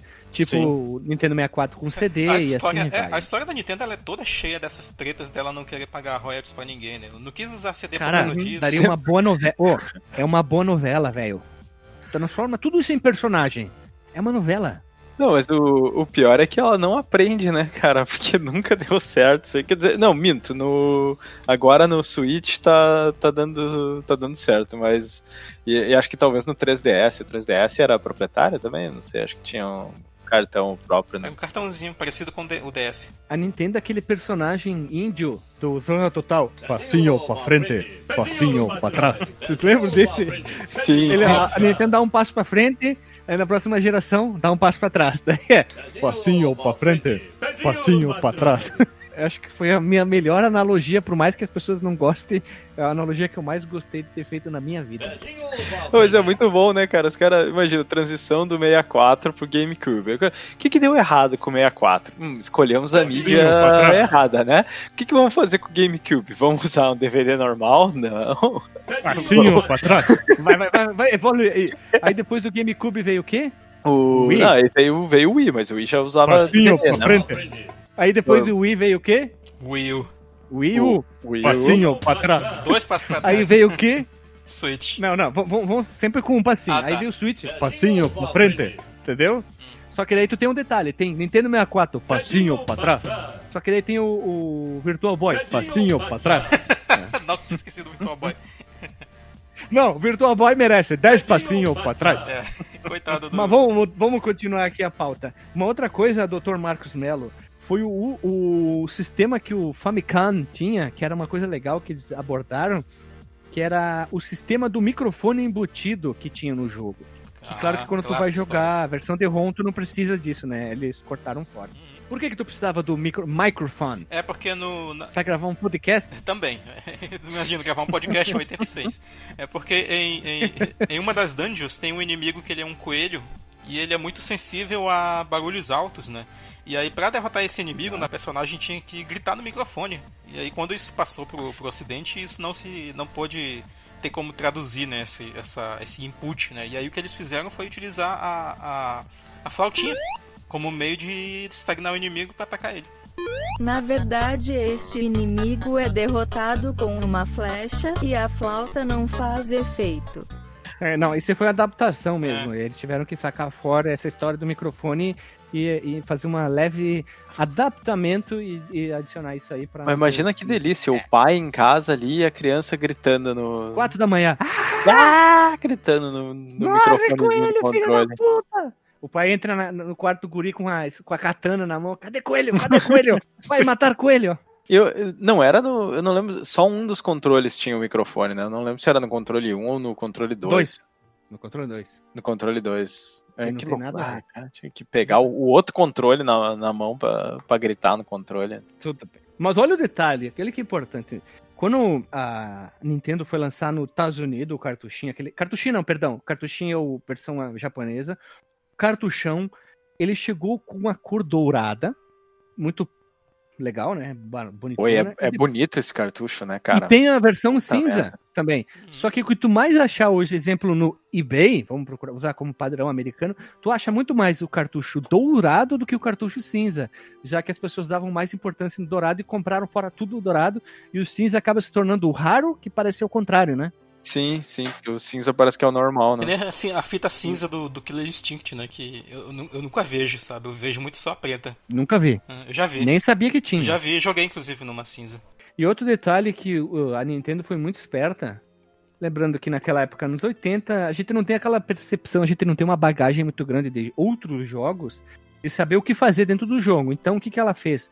Ela lançou um guia de ajuda com novidades na época. Era uma novidade, era algo totalmente é, é, maluco de se pensar. Não tinha revistas, não tinha internet, não tinha podcast, não tinha canal do YouTube, não tinha programas de qualquer outra coisa. Ele era um mini pôster que incluía o mapa parcial de Hyrule e algumas dicas. Claro que o manual ajudava também. Então a Nintendo deu Passinho pra frente. para fazer algo totalmente diferente com o jogo. E eles era, era tipo, podemos dizer assim, várias acertadas. Claro que não foi um, um 7 a 1 mas ele, ela teve alguns furinhos ali. eh, digamos assim, com a opção de algumas dungeons dentro do jogo. mas as dicas ajudavam entre aspas. É, mas a Nintendo ainda proibi- proibiu, né, as, as, as empresas que publicavam, né, tinham suas publicações a mandarem nelas as dicas do, do Zelda ainda no primeiro momento, né? Sim. Pra que o jogador Sim, tivesse sim, desafio, né? Pelo manual e tal. Sim, hoje o jogo nem lançou, já tem gente debulhada no YouTube completo. É verdade. Foi pior que pior que hoje a gente tem um cenário parecido, né, cara? Que tem é, as empresas estão fazendo embargo, né? Que elas mandam pra review as paradas, ah, mas aí tu não pode lançar o negócio antes de uma certa data. assim. Ou, ou melhor, é, tu não pode falar sobre determinado item do jogo pra não estragar a surpresa também, quando o pessoal Ah, faz sim. review no lançamento. Isso é legal até, né? Sim, Pô, sim, não fala tudo, dá, segura um pouco aí, não dá tanto spoiler, né? É. sim, senão, senão estraga com, com a experiência, né? E por fim, Zelda tornou-se o primeiro jogo da Nintendo a ultrapassar o número de um milhão de cópias vendidas nos Estados Unidos. Isso diga o quê? Que é um sucesso, né, cara? Como diria o xaropinho do ratinho, sucesso! E o, o Zelda, ele, ele tinha. Eu não, sei se ele usou. Ele não deve ter usado os 128 kilobytes do, do disquete, porque. é, não, do, do, do disco, porque quando saiu no cartucho, ele saiu com 64 kilobytes só. Que era, que era um pouco. que era metade né, do tamanho do, do disco. E, e ele já tinha que usar um, um chip para poder usar mais que os 40 kilobytes. Né? 40 kilobytes é o que o, o Super Mario tinha, o Super Mario Bros. E era o, o máximo tamanho que eles conseguiam botar num cartucho sem precisar de um chip adicional para fazer mapeamento, né? para acessar mais memória. assim. 128 kilobytes. É aquela piada que eu sempre conto. É aquele arquivo ponto .flac no jogo de 2 GB fácil. Ah, é, né? pode, ser, pode ser até que sim, o, o, o DJ, por causa do, do som mesmo, já que o Guilherme, aproveitando a piadinha do Guilherme aí, porque o som do, da versão dos jogos no Famicom Disk System, ele, ele era ligeiramente melhor que a versão de cartucho. Ele tinha mais canais de áudio, ele tinha né? canal adicional, né? É, tinha mais canais. Uhum. Ele tinha- geralmente eram, eram mais canais de sample, né, que tinha, e aí melhorava, assim, a- as Sim. composições. Era bem legal isso aí. Posso fazer uma coisa polêmica pra finalizar isso aqui? Ah. Diga. Melhor console, não em, em títulos dessa geração, PC Engine, hein? Que console maravilhoso. Ah, é muito bom, cara. Mas eu, eu não sei se ele é dessa geração, né? Do- dos Sim, 8 final. É, ele é, ele veio pra concorrer. Ele é bem a transição, né? É, mas ele veio pra concorrer com o Master System e o Nintendinho e é o melhor hardware da geração. Ah, com o Master System ninguém veio pra concorrer, né, cara? Não, lembrando, não, não, System ô, ô, ô, Delagostin, se tu for olhar no Japão, no ano de lançamento dele, ele deu delaço no Famicom. Ah, tá? Quem? Ele- O, o PC Engine? Ou... Sim, Foi. no ano de lançamento no Japão, já foi mesmo. Sim, ele sim. ganhou como o console mais vendido da época, né? Ele, Da ele incomodou no Japão, né? Ele não conseguiu fazer muito sucesso fora, mas lá ele, ele tinha bastante sucesso, assim. Sim, Ele, mas ele vamos lá. era quase um 16 bits, assim. Ele tava, tava no meio do caminho. Ele oficialmente abre a quarta geração, né? Uhum. Embora tenha uma CPU de 8 bits, Sim. né? Vamos, vamos lá. Vamos falar sobre a história. A história do jogo, dentro da cronologia dos jogos do Zelda oficial, o- esse jogo que a gente fala ocorre em uma era chamada a Era do Declínio. Que bonito isso. Que o quê? Que é dentro de uma realidade alternativa e nessa época Hyrule foi reduzido a um pequeno reino, hum, onde os moradores se refugiam em cavernas, caracterizando o cenário do jogo. É um futuro pós-apocalíptico? Tipo isso, né? Olha só. Será que e- essa historinha aí, será que na época já tava em algum lugar? Ou eles inventaram depois pra, pra tentar encaixar de alguma forma? Não, é que depois eles começaram a criar era disso, era daquilo, jogo daquilo, criar uma cronologia. Tipo Mortal Kombat, que eles foram Sim. melhorando a história e modificando, né? É, eu, eu não tô nem falando da realidade alternativa e tal, e era disso, mas essa. essas. É, Não, é depois, de depois. que- É depois porque até eles nem sabiam que ia ter 2, 3, 4, 5, 6, né? Sim. Não, mas eu, eu tava falando dessa parte ali de que, ah, que tá tudo zoado, que as pessoas precisam ficar na caverna e tal, porque eu não, eu não lembro se isso tinha já na, na época, porque isso até faz sentido, né? Pra justificar a limitação de, de design do jogo, assim, pra não poder, porque não. É que tem, tem o, o próprio jogo fala assim, ó, que a- o mundo está envolvido em caos após um exército liderado pelo Ganon, o príncipe das trevas que invadiu roubou a Triforce do poder, um artefato mágico conferindo grande força a quem o possuir. Em uma tentativa de impedir Ganon de adquirir a Triforce da sabedoria, outra, da- outra das peças, a princesa Zelda, divide e esconde em oito fragmentos nas masmorras secretas em toda a Terra. Então, tecnicamente ela já tá numa época de caos, porque Hum. o Ganão invadiu. Então, eu acho que eles só adaptaram por que que tá todo mundo escondido por causa disso aí, né? É uma época ruim. E antes de ser raptada por Ganão, ela, a Zelda, envia sua guardiã Impa para encontrar alguém corajoso o suficiente para salvar o reino. Que esse é o nosso Link, né? Nosso HF. Hã? Hã? O- que, que vocês acham dessa história da Nintendo aí tentar amarrar as cronologias de Zelda e tal? Eu, eu sempre achei isso completamente desnecessário, assim, pra mim essa é, vibe é de... muito fã, né? Não, mas essa, essa história de cada um é uma interpretação, cada um é uma história diferente, num universo diferente, pra mim tá bom, não precisa dizer que é... Não precisa tentar amarrar. Multiverso. Multiverso, acabou. Acho que fizeram isso porque os fãs vinham fazendo isso já há muito tempo, né? E provavelmente vê que, que dá ibope, né? E de repente Uhum. gera mais interesse assim, nas pessoas adquirirem os jogos, né? É que assim, Delagostinho, vou te falar o que eu aprendi com o tempo. Ah, se tu tem muita coisa isolada, sem nada que ligue elas, ela perde um pouquinho a essência e perde valor de poder, po- po- do poder produzir conteúdo para outras mídias. Fica muito perdido. Se tu vai produzir desenhos, histórias em quadrinhos, livros, se tu tem algo que possa ligar e interligar elas, facilita na hora de produção desse conteúdo, entendeu? Ok. Então, é, tu dá um. Digamos assim, ó, tá aqui a timeline. Tipo, eles tiveram que fazer isso com Castlevania. Fizeram isso com Star Wars, fizeram com isso. Isso a- a- até, digamos assim, ó, pro fã, isso, isso, isso, aquilo, isso, aquilo e outro. Ajuda bastante. Até, até Final Fantasy teve um pouco Sim. disso. É, pior, né? Final Fantasy tem uma caralhada de jogo, né? Uhum. Mega Man também tem as, as várias eras, vamos dizer assim, Ah, né? A Fara- Mega Man é um caso à clássica. parte, porque nenhum É. desses arcos se fechou, né, cara? Depois da saída ali na E nunca vai se fechar, né? E vamos para jogabilidade. A gente tá falando aqui sobre várias coisas, várias coisas, várias coisas. A jogabilidade do, do jogo Zelda é uma das coisas mais simples do mundo. Pega jogos de hoje em dia que usa todos os botões do controle e combinações de movimentos para ter mais. Ah, não. Dois botão, ponto final, select, start, acabou. Jogabilidade simples e é uma jogabilidade que, que vamos dizer assim, é, tem muita gente que eu vejo análise falando mal. Que a pessoa analisa o jogo hoje, que é um erro muito grande. Quando tu analisa um jogo antigo, tu não pode analisar baseado num jogo de hoje. Pegar o Bafo Selvagem e analisar o Zeldinha e botar um lado a lado que não tem como. Isso é um erro é, muito grave que uma pessoa está fazendo. Então, vamos analisar pensando naquela época, onde que a gente tinha jogos que tu ia da esquerda para direita, ponto, e acabou. Aqui não, é um jogo muito mais complexo, onde que tu tem o Underworld, daí tu entra nas caverninhas, pega item, vai melhorando, né, pegando outros itens, tem que usar a exploração. Então a jogabilidade é- dele é jogo é simples, mas é divertido ao mesmo tempo, né?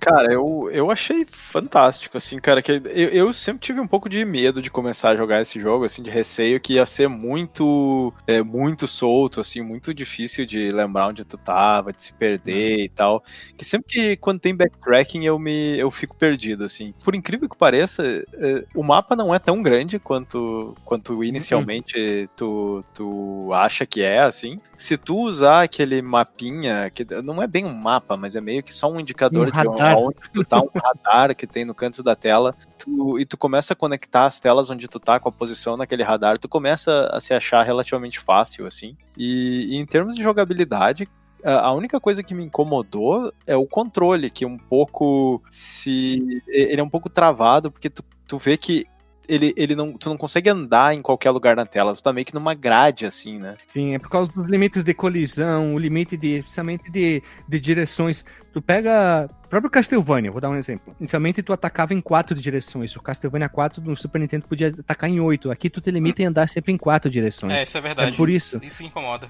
É, tu tanto ataca, é, tu tanto ataca como tu anda em quatro direções. Tu não consegue atacar na diagonal. E, e a espada Entendeu? dele, ele não dá uma. Ele não dá uma espadada assim de cima pra baixo, ele dá tipo uma estocada com ela nesse jogo, né? Vou usar um, vou usar um exemplo de GURPS. O GURPS, o, o sistema de RPG, ele tinha dois tipos de ataque. Olha que bonito. O GDP, que é um golpe de balanceamento e o golpe de perfuração. O BAL, quer dizer, Uhum. tu dava um, tipo uma espadada de baixo pra cima e uma estocada. Ele só tem esse tipo de ataque. Por isso que é, com, é um pouco mais complicado, entendeu? Sim. O não poder andar na diagonal, eu acho que é, um- é uma das coisas que mais demora um pouco pra, pra tu se Sim. acostumar, assim. E- Tu, tu jogou o bafão selvagem, vem jogar isso aqui, tu não consegue passar da primeira tela, quase. Inclusive, é, o, o Delagostin que jogou o Breath of the Wild deve ter visto muita coisa assim familiar nesse jogo, né? Além de que ele é o Zelda mais aberto assim antes do próprio Breath of the Wild, que é alguns inimigos que, que ficaram meio esquecidos dentro da franquia Ah, e eles sim. voltam no Breath of the Wild, né?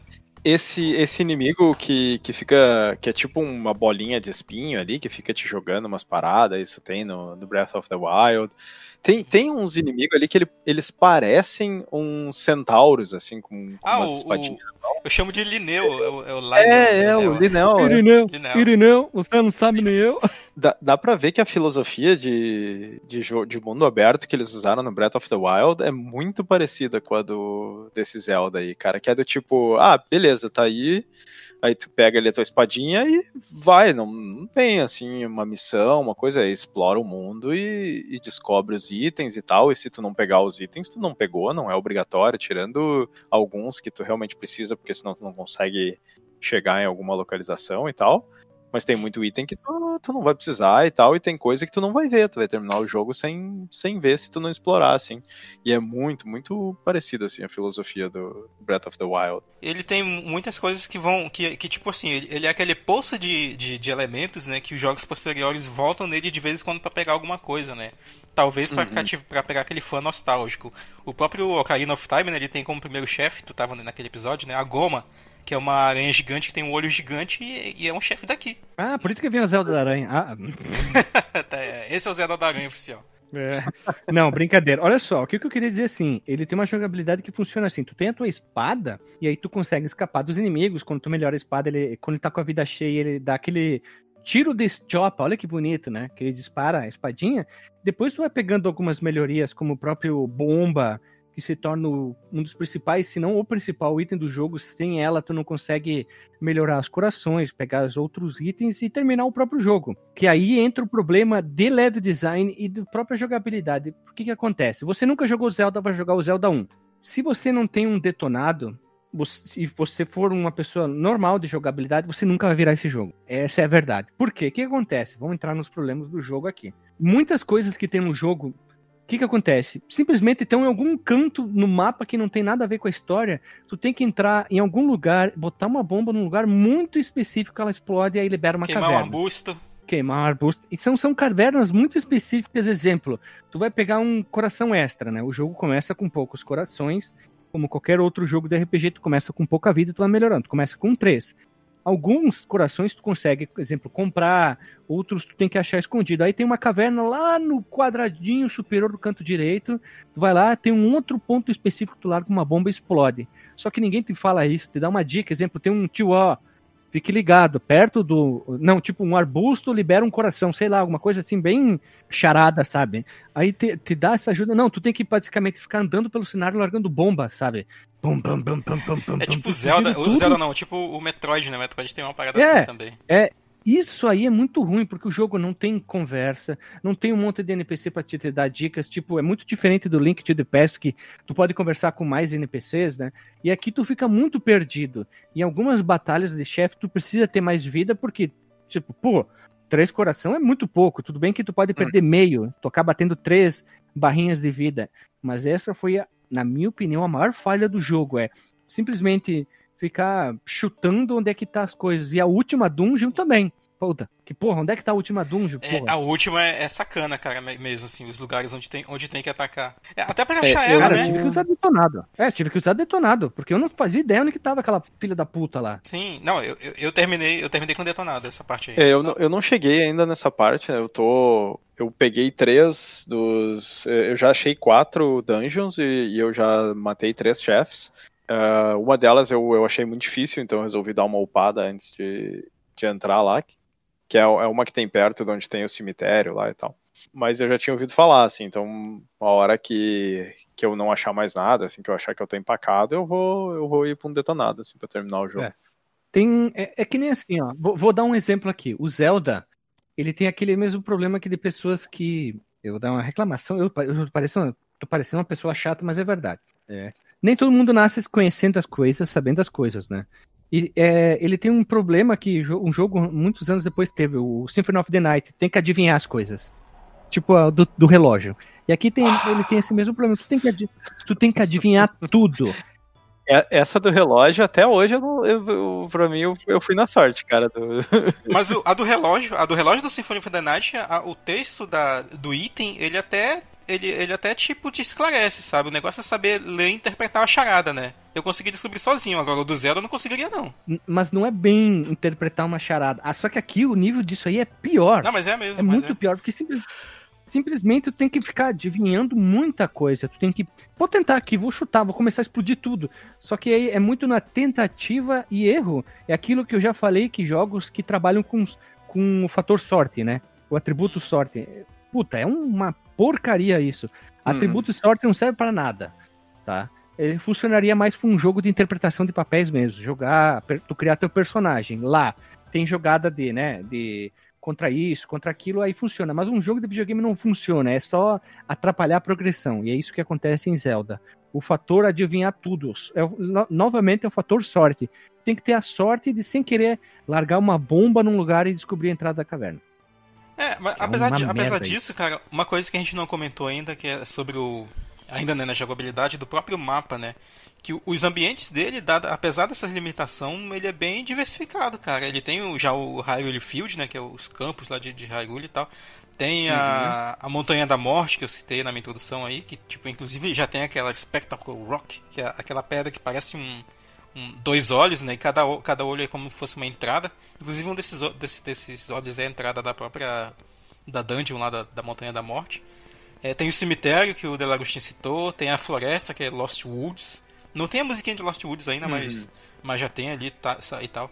Tem tipo um litoralzinho ali pra direita. Isso facilita Sim. muito assim pra te se localizar. Uma coisa que eu achei muito bacana é quando tu tá no litoral, ele tem um, um efeito sonoro de onda.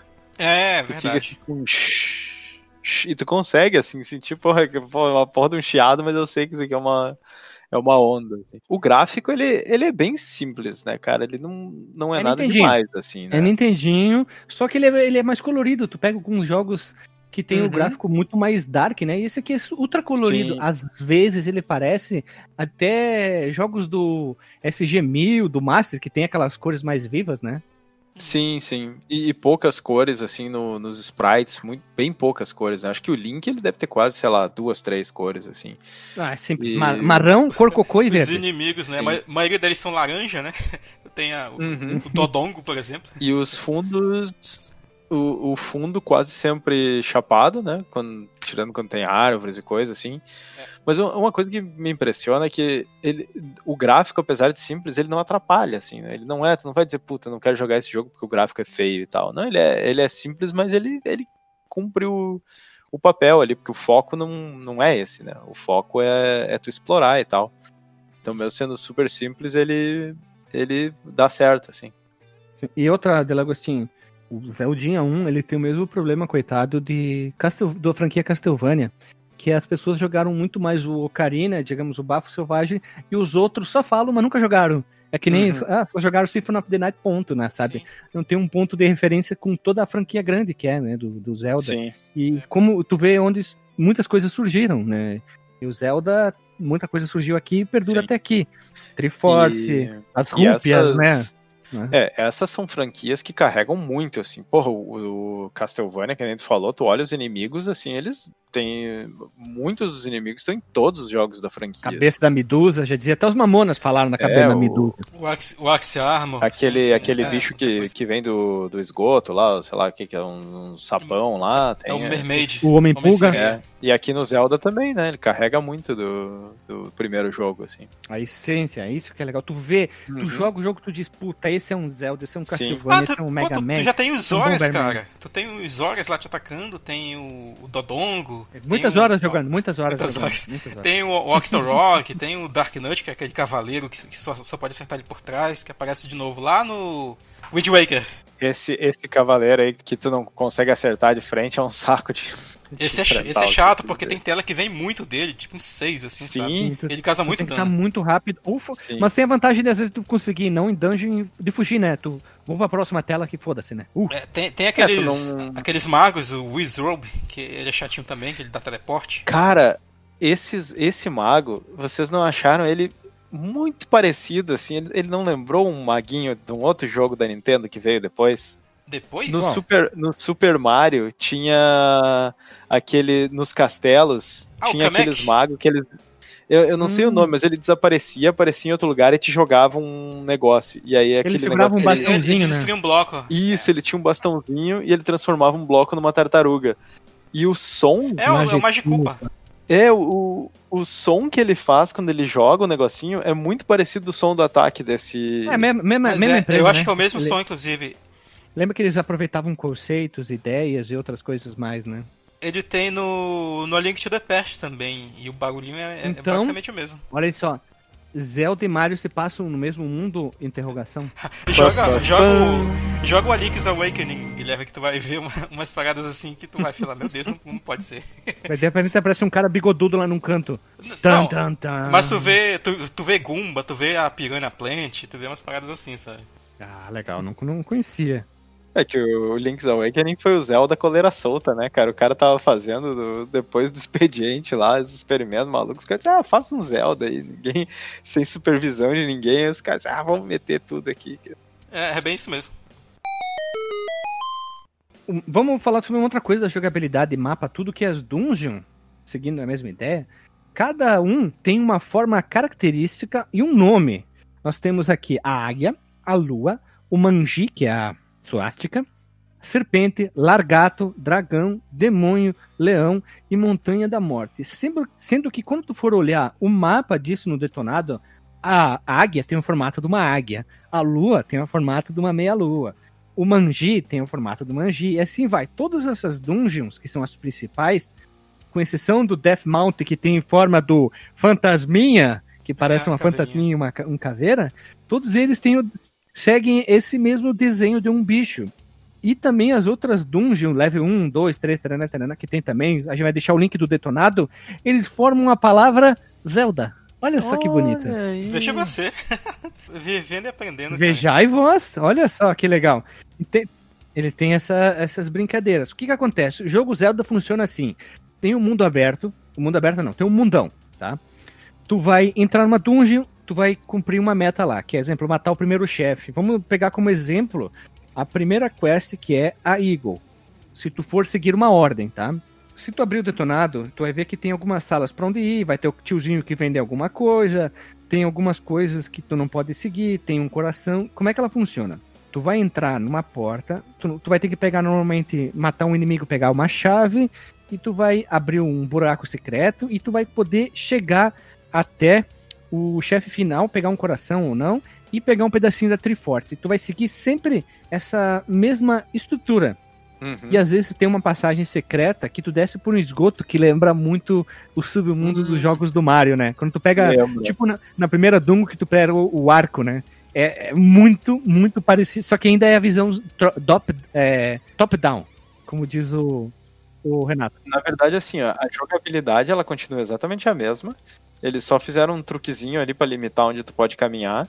Mas teoricamente é uma vista lateral, assim, né? Porque é como se tu estivesse descendo a escadinha e andando pro lado, assim, e não, e não uma vista top-down, assim. Uma vista de lado, né? Uma visão de lado. Sim, vira, vira uma vista de lado. Eu até olhei assim e disse, nossa, mas que estranho isso. Mas aí fica muito parecido mesmo. Por que, que eu tô falando só da primeira dungeon? Porque todas as dungeons seguem o mesmo sistema, que é o quê? Tu entra nela, primeiro de tudo, tem que achar ela. Tu tem que achar ela, tu Uhum. entra nela, tu tem que normalmente pegar uma chave ou duas chaves, ou teletransporte. Com o passar das dungeons, elas vão ficando mais difíceis, tá? Inimigos, achar a chave. Às vezes tu tem que fazer aquele sistema, vai até a chave, volta até uma sala, abre a porta, e aí tu vai enfrentar um chefe, e aí tu vai pegar a, o pedacinho da Doritos Triforce. Ele segue essa mesma estrutura. Claro que é um jogo repetitivo até um certo ponto. Primeira Dung, ah, que legal. Segunda, terceira, mas quando tu vê, ele se torna um pouquinho repetitivo com esse sistema de entra dungeon, acha, quer dizer, acha dungeon, entra dungeon, pega a chave, abre a porta pro chefe, mata o chefe, pega um pedaço da Doritos. É, Ainda mais que em todas elas é a mesma música, né? Tirando a Montanha da Morte, aí fica meio martelando assim na tua cabeça aquela, aquela a musiquinha lá do Deep Purple que eu já fiz a comparação aqui. E Death Mountain é a, é a dungeon mais difícil disparada, assim, não porque tu enfrenta o chefe final, mas é, a complexidade dela, né? Tu ter que ir pra cá, pra lá, pra cá, pra lá, pegar isso, pegar aquilo. Ela é a dungeon disparada mais difícil, né? Tem inimigos chatos pra caramba. Todos os inimigos chatos estão ali, né? Então é, é, é complicado. Né? O- mas eu acho importante dizer, eu falar da dificuldade, né? Quando a gente tá falando das dungeons e do mapa e tal. Porque apesar dele ser um jogo assim aberto e, e tal, e- e ter partes difíceis, assim, ele, ele vai. É basicamente, ah, tu, tu pode ir em qualquer lugar. Alguns vão ser mais difíceis, então se tu não pegar os itens na ordem certa, tu vai ter mais problema. Mas ele tem continuo infinito, né? Tu, tu morre. Se tu tiver no mapa, tu sempre volta pro, para um lugar específico do mapa, que é onde tu sai pela primeira vez. E se tu tiver na dungeon, tu volta pro início da dungeon. Mas em dela. geral, as dungeons não são muito grandes assim, né? Então, não é como se tu- ele não é muito punitivo assim. E depois que tu Não. conhece o mapa, é razoavelmente fácil de tu chegar nos lugares, assim, não leva Sabe uma muito. coisa que tu pode fazer, que muita gente deve ter feito na época?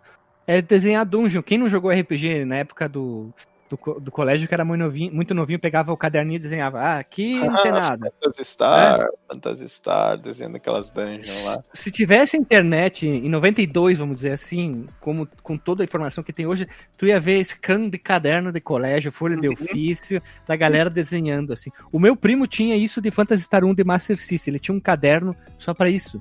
Ele foi desenhando as dungeons, jogando e desenhando, pra vocês terem uma ideia. O- e as dungeons elas têm um mapa, né? Tem, tem alguns itens que tem em toda dungeon. Um, um é o mapa, que daí tu já vai ver qual é o. em que dungeon tu tá, como é que é o, o layout assim, das, das salas.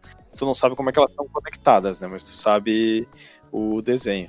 Ah, chaves, né? Porque às vezes são mais de uma que tu tem que pegar, às vezes tá com inimigo, às vezes tá no meio do negócio pra tu poder abrir portas na dungeon e prosseguir. E tem a bússola, né? Que aí ela te diz aonde que tá o chefão dentro da, da dungeon. É, acho que eles pensaram assim, de última hora, bota, bota um negócio aí pra ajudar aí.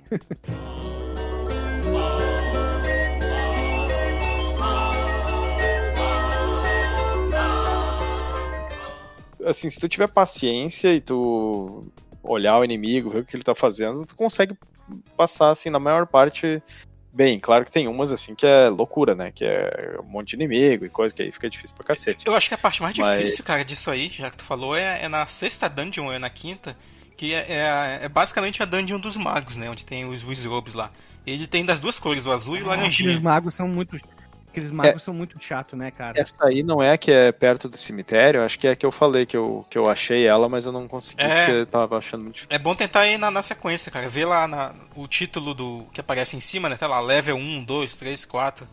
Tenta ir pelos mais Aparece baixos. Assim. Aparece, aparece. Eu nem vi, assim. A primeira dungeon, que é da águia, aparece lá, level 1. A segunda, que é da lua, tu vai lá, tá Uhum. level 2. Aí assim por diante. Acho que a- a- essa do cemitério, eu acho que ela é a quinta ou é a sexta, cara. Uma das mais difíceis mesmo, assim, que fica logo, fica logo perto, né? Como o mundo é aberto, tu pode. Tu não, tu não precisa explorar elas na sequência, entende? Sim, sim, tu pode fazer na, na sequência que tu quiser. Eu tô fazendo na sequência que eu acho elas, né? Basicamente é.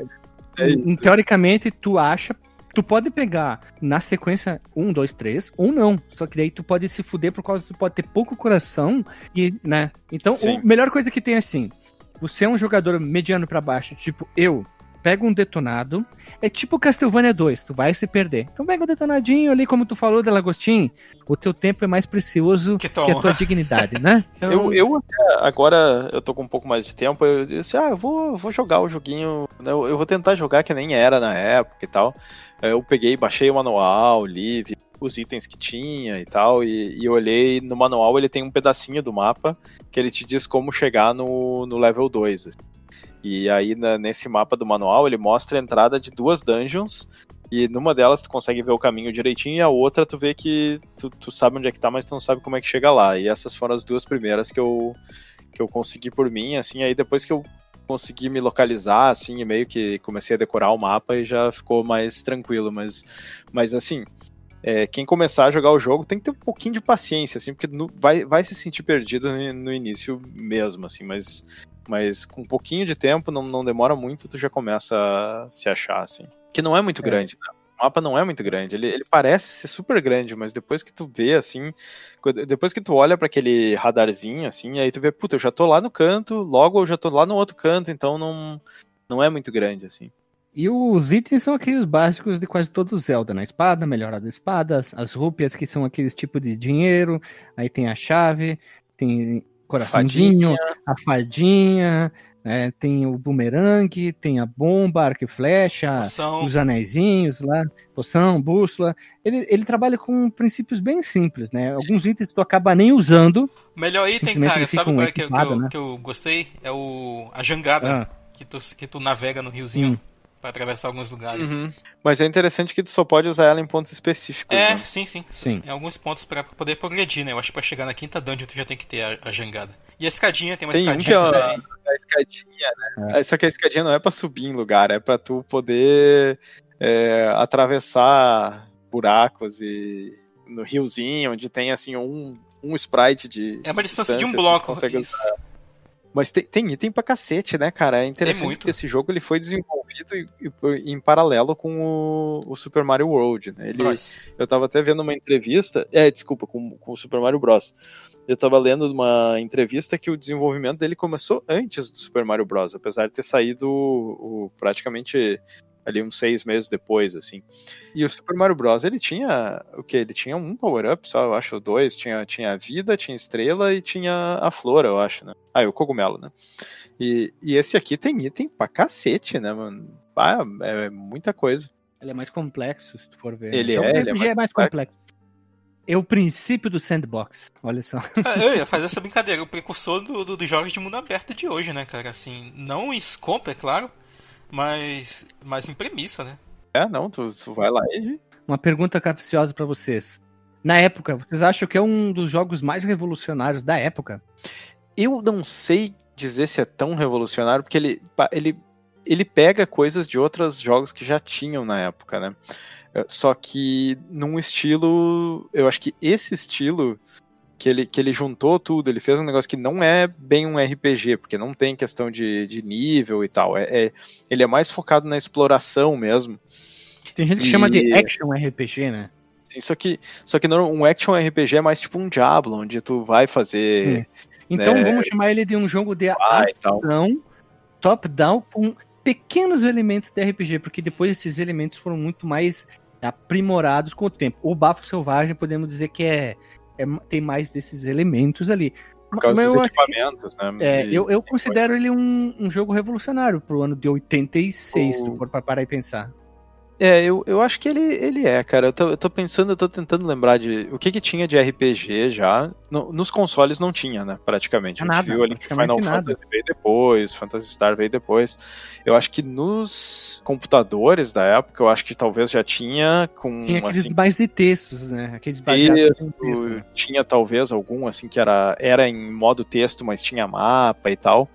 E, e é, eu acho que tá certo, cara. Eu acho que dá pra dizer que ele foi um jogo revolucionário, assim, com essa questão É, de é te jogar lá caralho, né? e, te, Vendeu pra caramba.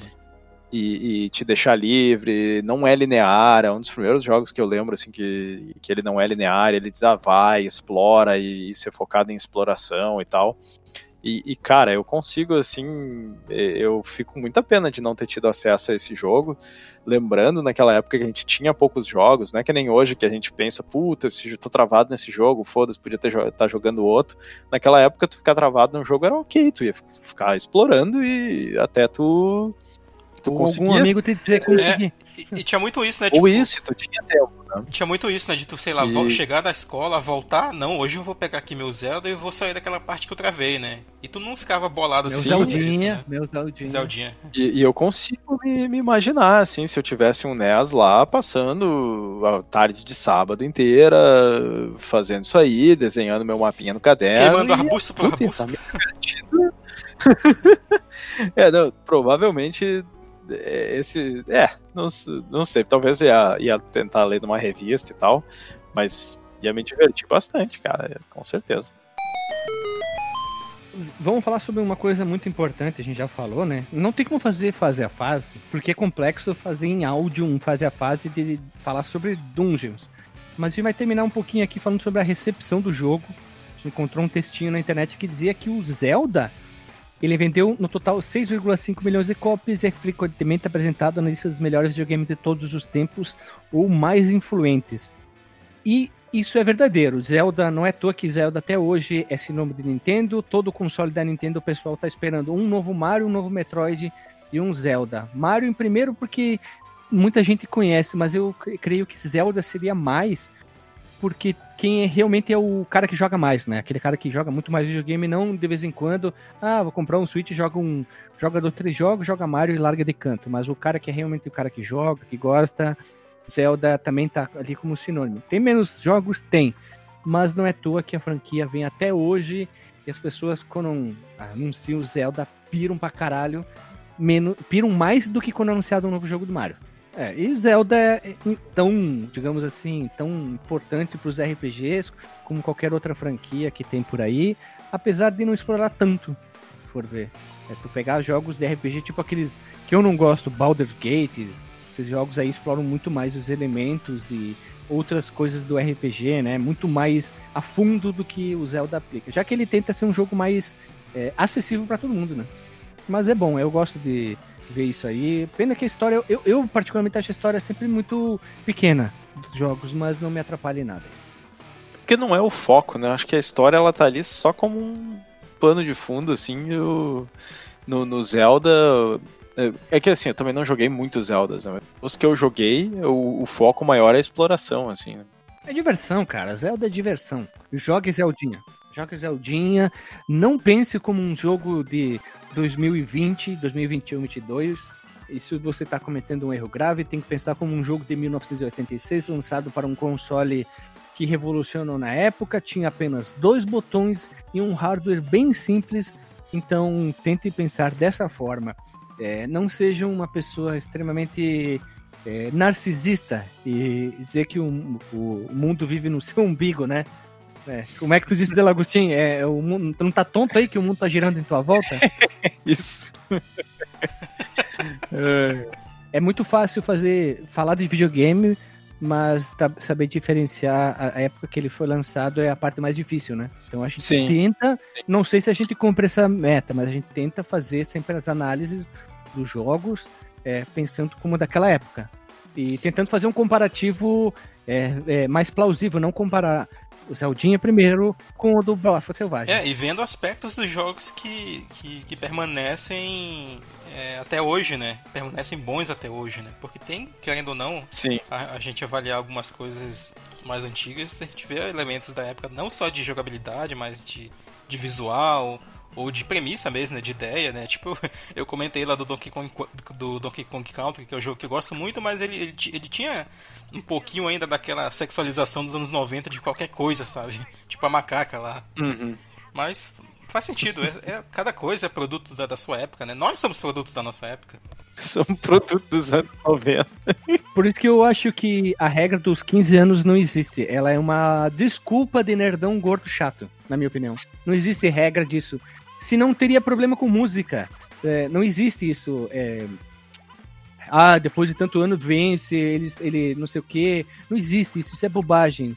Qualquer coisa tem a sua importância, qualquer coisa tem sua mensagem, enfim. Até filme pornográfico, se for o caso. Mas tudo tem a, tua, é. a sua forma de transmitir a, sua, transmitir a sua mensagem. O filme pornográfico ele tem a missão simples de estabelecer a mídia que vai ser tendência em cada época. Tá certo. Tá certo. Pode de fazer vingar as tecnologias, né? Não, pra, pra mim a regra não é que o negócio não tem nenhum valor. A regra é assim, ó. Tu, se tu pegar um negócio pra ver de novo, tu tem que estar tá ciente de que tu pode te decepcionar, né, cara? Porque na tua Sim, memória é era mesmo. outra coisa. Sim, é, tu, tu, ou tu melhora ou tu piora, enfim, mas não existe regra dos 15 anos pra nada. Tem gente que fala que o vinho fica melhor com o passar do tempo, música é a mesma coisa, não existe isso. Tira isso da sua cabeça. E detalhe, se é bom para ti, necessariamente não precisa ser bom para o outro e uma coisa que tu gosta não do teu amigo não precisa ser ruim para teu ser bom. Então vamos rodar a vinheta. Voltamos da vinheta e vamos pro disclaimer. Dr. Marcos Mello, vossa disclaimer, por favor. Muito bem. É até difícil, né, inventar mais coisas para falar depois de, de, quase duas horas aqui de, de gravação. Mas, é, como a gente comentou aqui, o Zeldinha é um jogo revolucionário, sim, né? Pegou vários elementos de, de, várias coisas que já existiam e juntou numa amálgama que ficou uma coisa nova, né? Pra época dele e tal, e com várias inovações, várias, várias coisas que marcaram a gente até os dias atuais, né? Então, é, conte aí também na sua experiência com, com um jogo, ou lá no grupo do Telegram, ou nos comentários, onde você achar que é mais conveniente para falar com a gente e deixar o seu registro histórico. E é isso, né? Jogão deve ser jogado. Tamo aí. Temos um bordão, hein?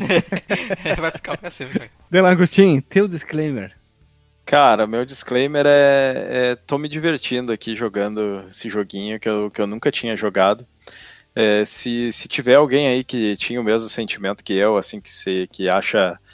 Fica um pouco assustado com a ideia de, de pegar um jogo tão antigo que, é, que era aberto, não era linear, não tinha muita história, assim, que eu sempre ouço assim, né? Ah, que vai te jogar no mundo e te vira. Eu pensava, puta, esse jogo deve ser bem entediante, complicado. Não, cara, tô, peguei, joguei aí umas horinhas, tô, tô achando muito bacana. Uh, não empaquei ainda, acho que eu vou empacar em algum momento mas é, mesmo que, que eu empaque e se eu decidir não terminar o jogo por algum motivo, não pegar um detonado, eu acho que vai ter valido a pena a experiência, até porque é, é, jogar esse jogo é, é, é, que nem tu ir atrás, sei lá, dos clássicos do cinema, assim, né, cara? É tu entender, é, quem gosta de videogame, assim, é entender como que a gente chegou hoje, assim, quais são as grandes influências dos, dos jogos de hoje, e esse certamente é um, é, é, um daqueles jogos fundamentais, assim, que, que marcaram a, a, a indústria, assim. Então, acho que vale muito a pena conhecer, assim, pegar realmente o controle na mão, assim, jogar para entender como é que é e não, não só conhecer por vídeos e podcasts, assim, mas realmente tentar jogar ele um pouco para ver qual é, assim. Meu disclaimer vai ser curto. Jogão e deve ser jogado. Ponto, só isso. é, sabia. Vou, vou, parafrasear Alexandre Machado. Não, vou parafrasear Machado Alexandre. 2018. É isso aí, só. Zelda tem que ser jogado. Você que é fã de Zelda. Vou pegar só um exemplo aqui. Você que é fã de Zelda, de. Ah, adoro Zelda, tem uma Triforce no braço. E não jogou Zelda 1, tá cometendo um, um grave erro ali. Tem que jogar mesmo aí. para ver onde tudo começou. E tem que jogar mesmo, a pessoa tem que ver como tudo começou, onde começaram as coisas, como eram as coisas, como eram diferentes as formas, né? Principalmente a narrativa. E é só isso. É, vamos ver quais são os próximos jogos que nós iremos jogar e que quase ninguém grava podcast, né? A gente gravou de um, de um clássico que é o Ocarina, e eu não, eu não, lembro se tem algum podcast que gravou já de, do Nintendinho. Se tiver algum, comente aqui nos comentários, né? Jogabilidade tem um episódio sobre o Zelda do Nintendinho. É bacana até. Não sabia. Ah, vou ir atrás. Eu, eu gosto de, depois que eu jogo um jogo, e ir atrás de, de podcast. Da, da, opinião, né? Uhum. Sim. Valeria é muito importante jogar um jogo que começou uma mega franquia aí, quadrilionária, bilionária, enfim. É isso aí. Até semana que vem. Beijo na bunda e a